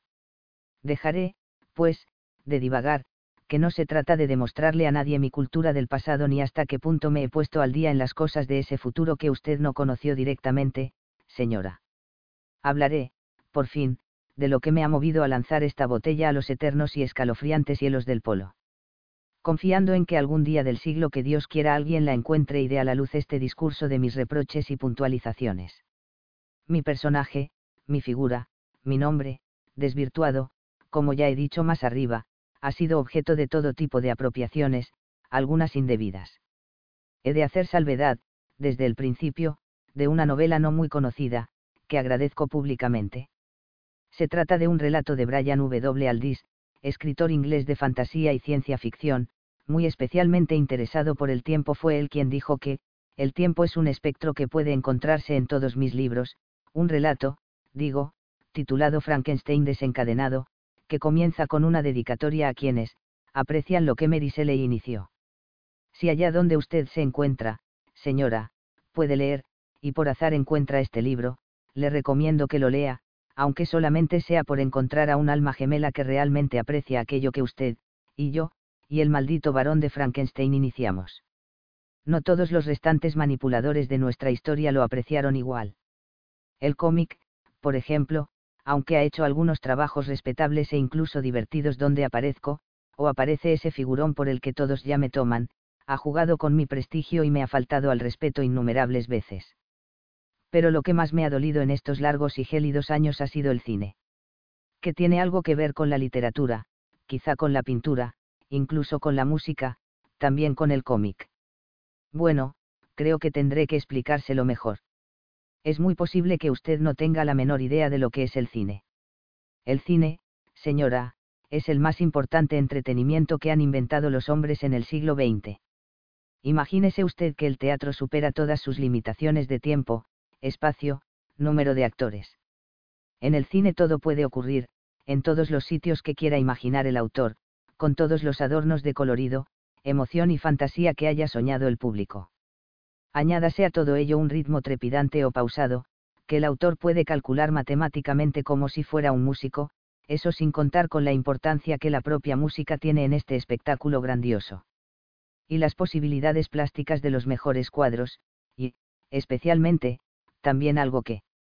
Algo que merece párrafo aparte, pues ahí está el núcleo del asunto que me ha llevado a escribir esta carta, me refiero a todos los argumentos que la literatura de todos los tiempos le ofrece. El cine ha mantenido, señora, desde que los hermanos Lumire lo inventaron, unas relaciones muy particulares con la literatura. Hay quienes las han llamado, amistades peligrosas. A poco de comenzar su existencia, el cine echó mano de los temas literarios, incluso cuando el cine aún no hablaba. En 1910, solo 92 años después de que saliera a la luz nuestra tenebrosa novela, se rodó la primera versión de Frankenstein. Era una película de la compañía de Edison, la dirigió un tal J. Arle Dobley, y un actor caracterizado de horroroso fantoche, por nombre Charles Ogle, tuvo el honor de interpretar mi personaje. Como le decía, señora, el cine ha bebido siempre, y me consta que sigue bebiendo, de los argumentos literarios, con desigual y constantemente discutida fortuna. No voy a meterme yo ahora en tan resbaladizo terreno opinando sobre si deben o no deben los cineastas apoyarse en los escritores para idear las historias de sus películas. Me limitaré a opinar sobre las versiones que se han hecho de su criatura, que, precisamente soy yo, quien esto escribe y el que pena en los cielos eternos desde hace más de un siglo. No me referiré a todas esas versiones, que, si eso hiciera, señora, precisaría una botella del país de Brobdingnag para que contuviera mi mensaje. He de decir, primero, que, al cabo de tantos años y películas, no estoy muy satisfecho de la imagen que se ha dado al mundo de la criatura del doctor Frankenstein.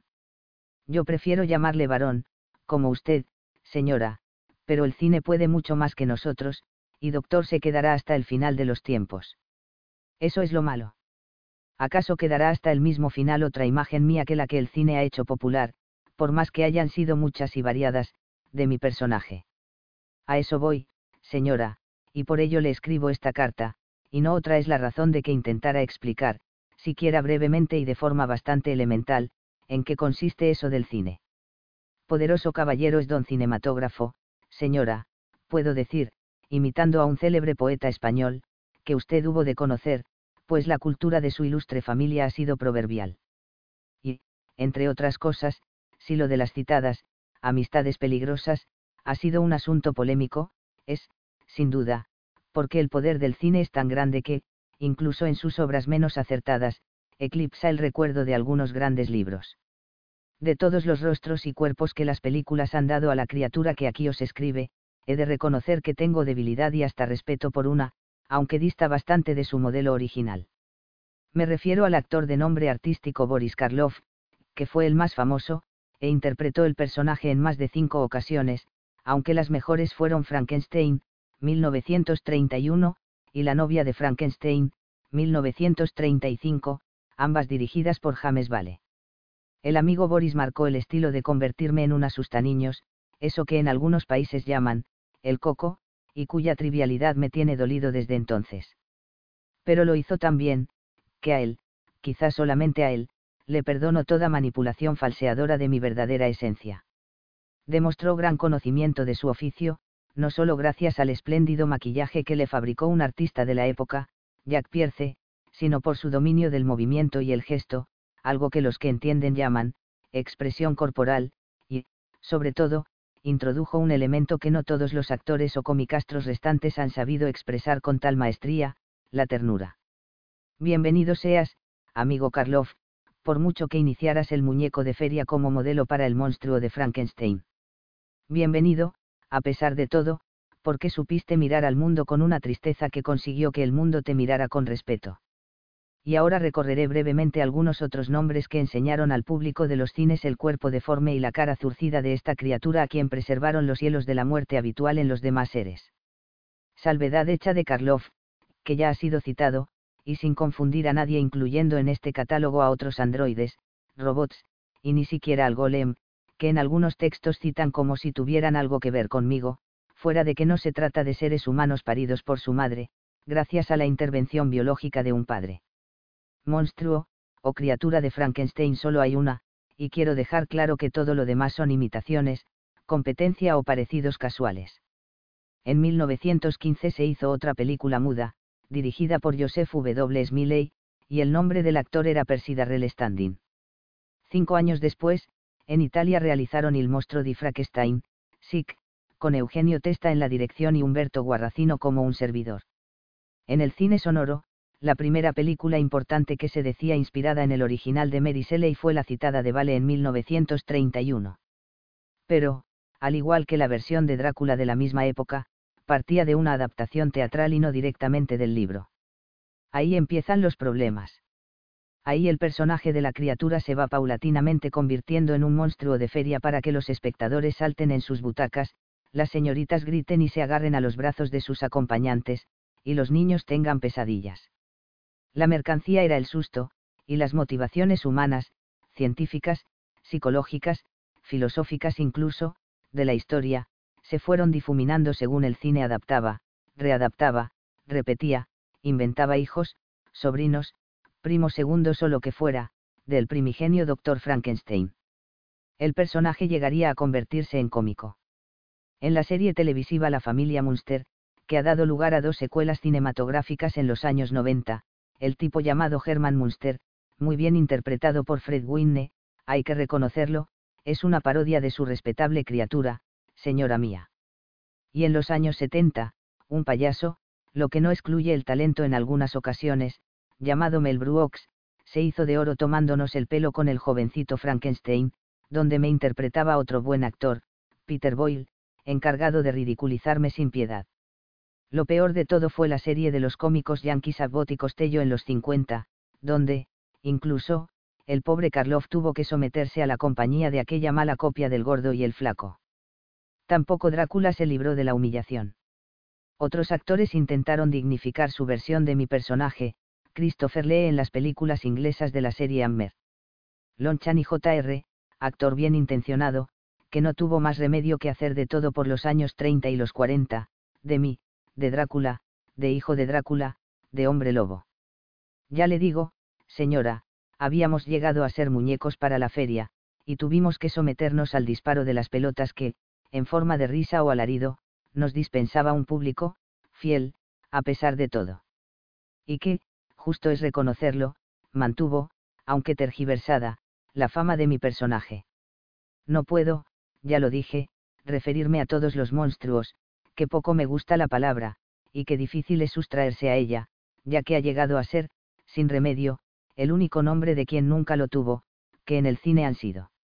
Aunque no descarto escribir un libro sobre el tema, ahora que me sobra todo el tiempo del mundo en esta larga vida de los cielos eternos. Pero no voy a despedirme sin agradecer a Bela Lugosi, viejo Drácula histórico, que accediera a hacer de mí en una película que le enfrentaba con el hombre lobo. Lo digo, más que nada, porque Lugosi le hizo ascos a incorporarlo en la primera versión de Vale, y por ello pasó el papel a Boris Karloff. La única vez que Bela Lugosi hizo de él, monstruo, fue en Frankenstein contra el hombre lobo, de Roy William Neil, 1943. En su decadencia, cerca ya de Ed Wood, fíjese a qué grado de saldo había llegado el personaje. Sé que ya he pedido suficientes disculpas por saltarme una enorme cantidad de versiones, pero aún no me resisto a recordar alguna antes de dar el cierre definitivo, una criatura bella, curiosa excepción, en la que se pretendía mostrar la descomposición de la falsa hermosura, como si mezclara mi historia con la del retrato de Dorian Gray, fue la de la verdadera historia de Frankenstein, 1973, dirigida por Jack Smith. Mi personaje era interpretado por un guapo galán llamado Michael Sarracin. Y acabo ya con un reconocimiento, ya que no todo ha de ser queja y resquemor. Discúlpeme la señora, pues voy a dirigirme ahora al comediante que merece esta loa. A ti, Robert De Niro, histrión magnífico de las tres últimas décadas, actor espléndido, e incluso director interesante y honesto. Cómico y trágico, capaz del soberbio exceso y de la discreción inteligente. Gracias, porque has devuelto el respeto, la sinceridad, la dignidad, y la fidelidad al texto que Merisele y yo mismo merecíamos. Excluyó siempre, como habrán observado, al doctor, varón, o como quieran llamar a Frankenstein, a quien no he perdonado. Gracias por dar grandezas a que espearían al personaje, sabiendo conjugar fealdad con alma, aunque se tratase de un personaje que, en puridad religiosa, no debía tenerla. Gracias por superar la grandilocuencia de una puesta en escena no siempre acertada, y emerger como el buenísimo actor que ha sido siempre. Gracias, gracias, gracias. Estaba obligado a declararlo. Y hasta aquí he llegado, porque la tela en la que escribo se me acaba, y no conviene que prescinda de más jirones de mi ropa, dado el lugar donde me encuentro y el clima que he de soportar, nadie sabe cuántos siglos más. En cuanto pueda, volveré a escribir. Espero que, para entonces, buena parte de los que hayan leído mi carta, si usted, señora, ha tenido a bien hacerla pública, no se limiten a los rostros tan frecuentemente espurios que ha dado de miel, poderoso caballero. Quiero decir, y esta es mi despedida, que aquellos que se emocionaron con Boris Karloff, y que acaban de admirar a Robert De Niro, no olviden que todo estaba en un libro. El que escribió Mary W. Shelley junto a un lago, en una villa donde otros poetas la animaron a imaginar escalofriantes reflexiones. Y aquí, de este modo y sin más, acaba el texto hallado en los hielos del polo, que encontró un ballenero y que transcribió para ustedes su humilde servidor. Por la transcripción. Juan Tebar.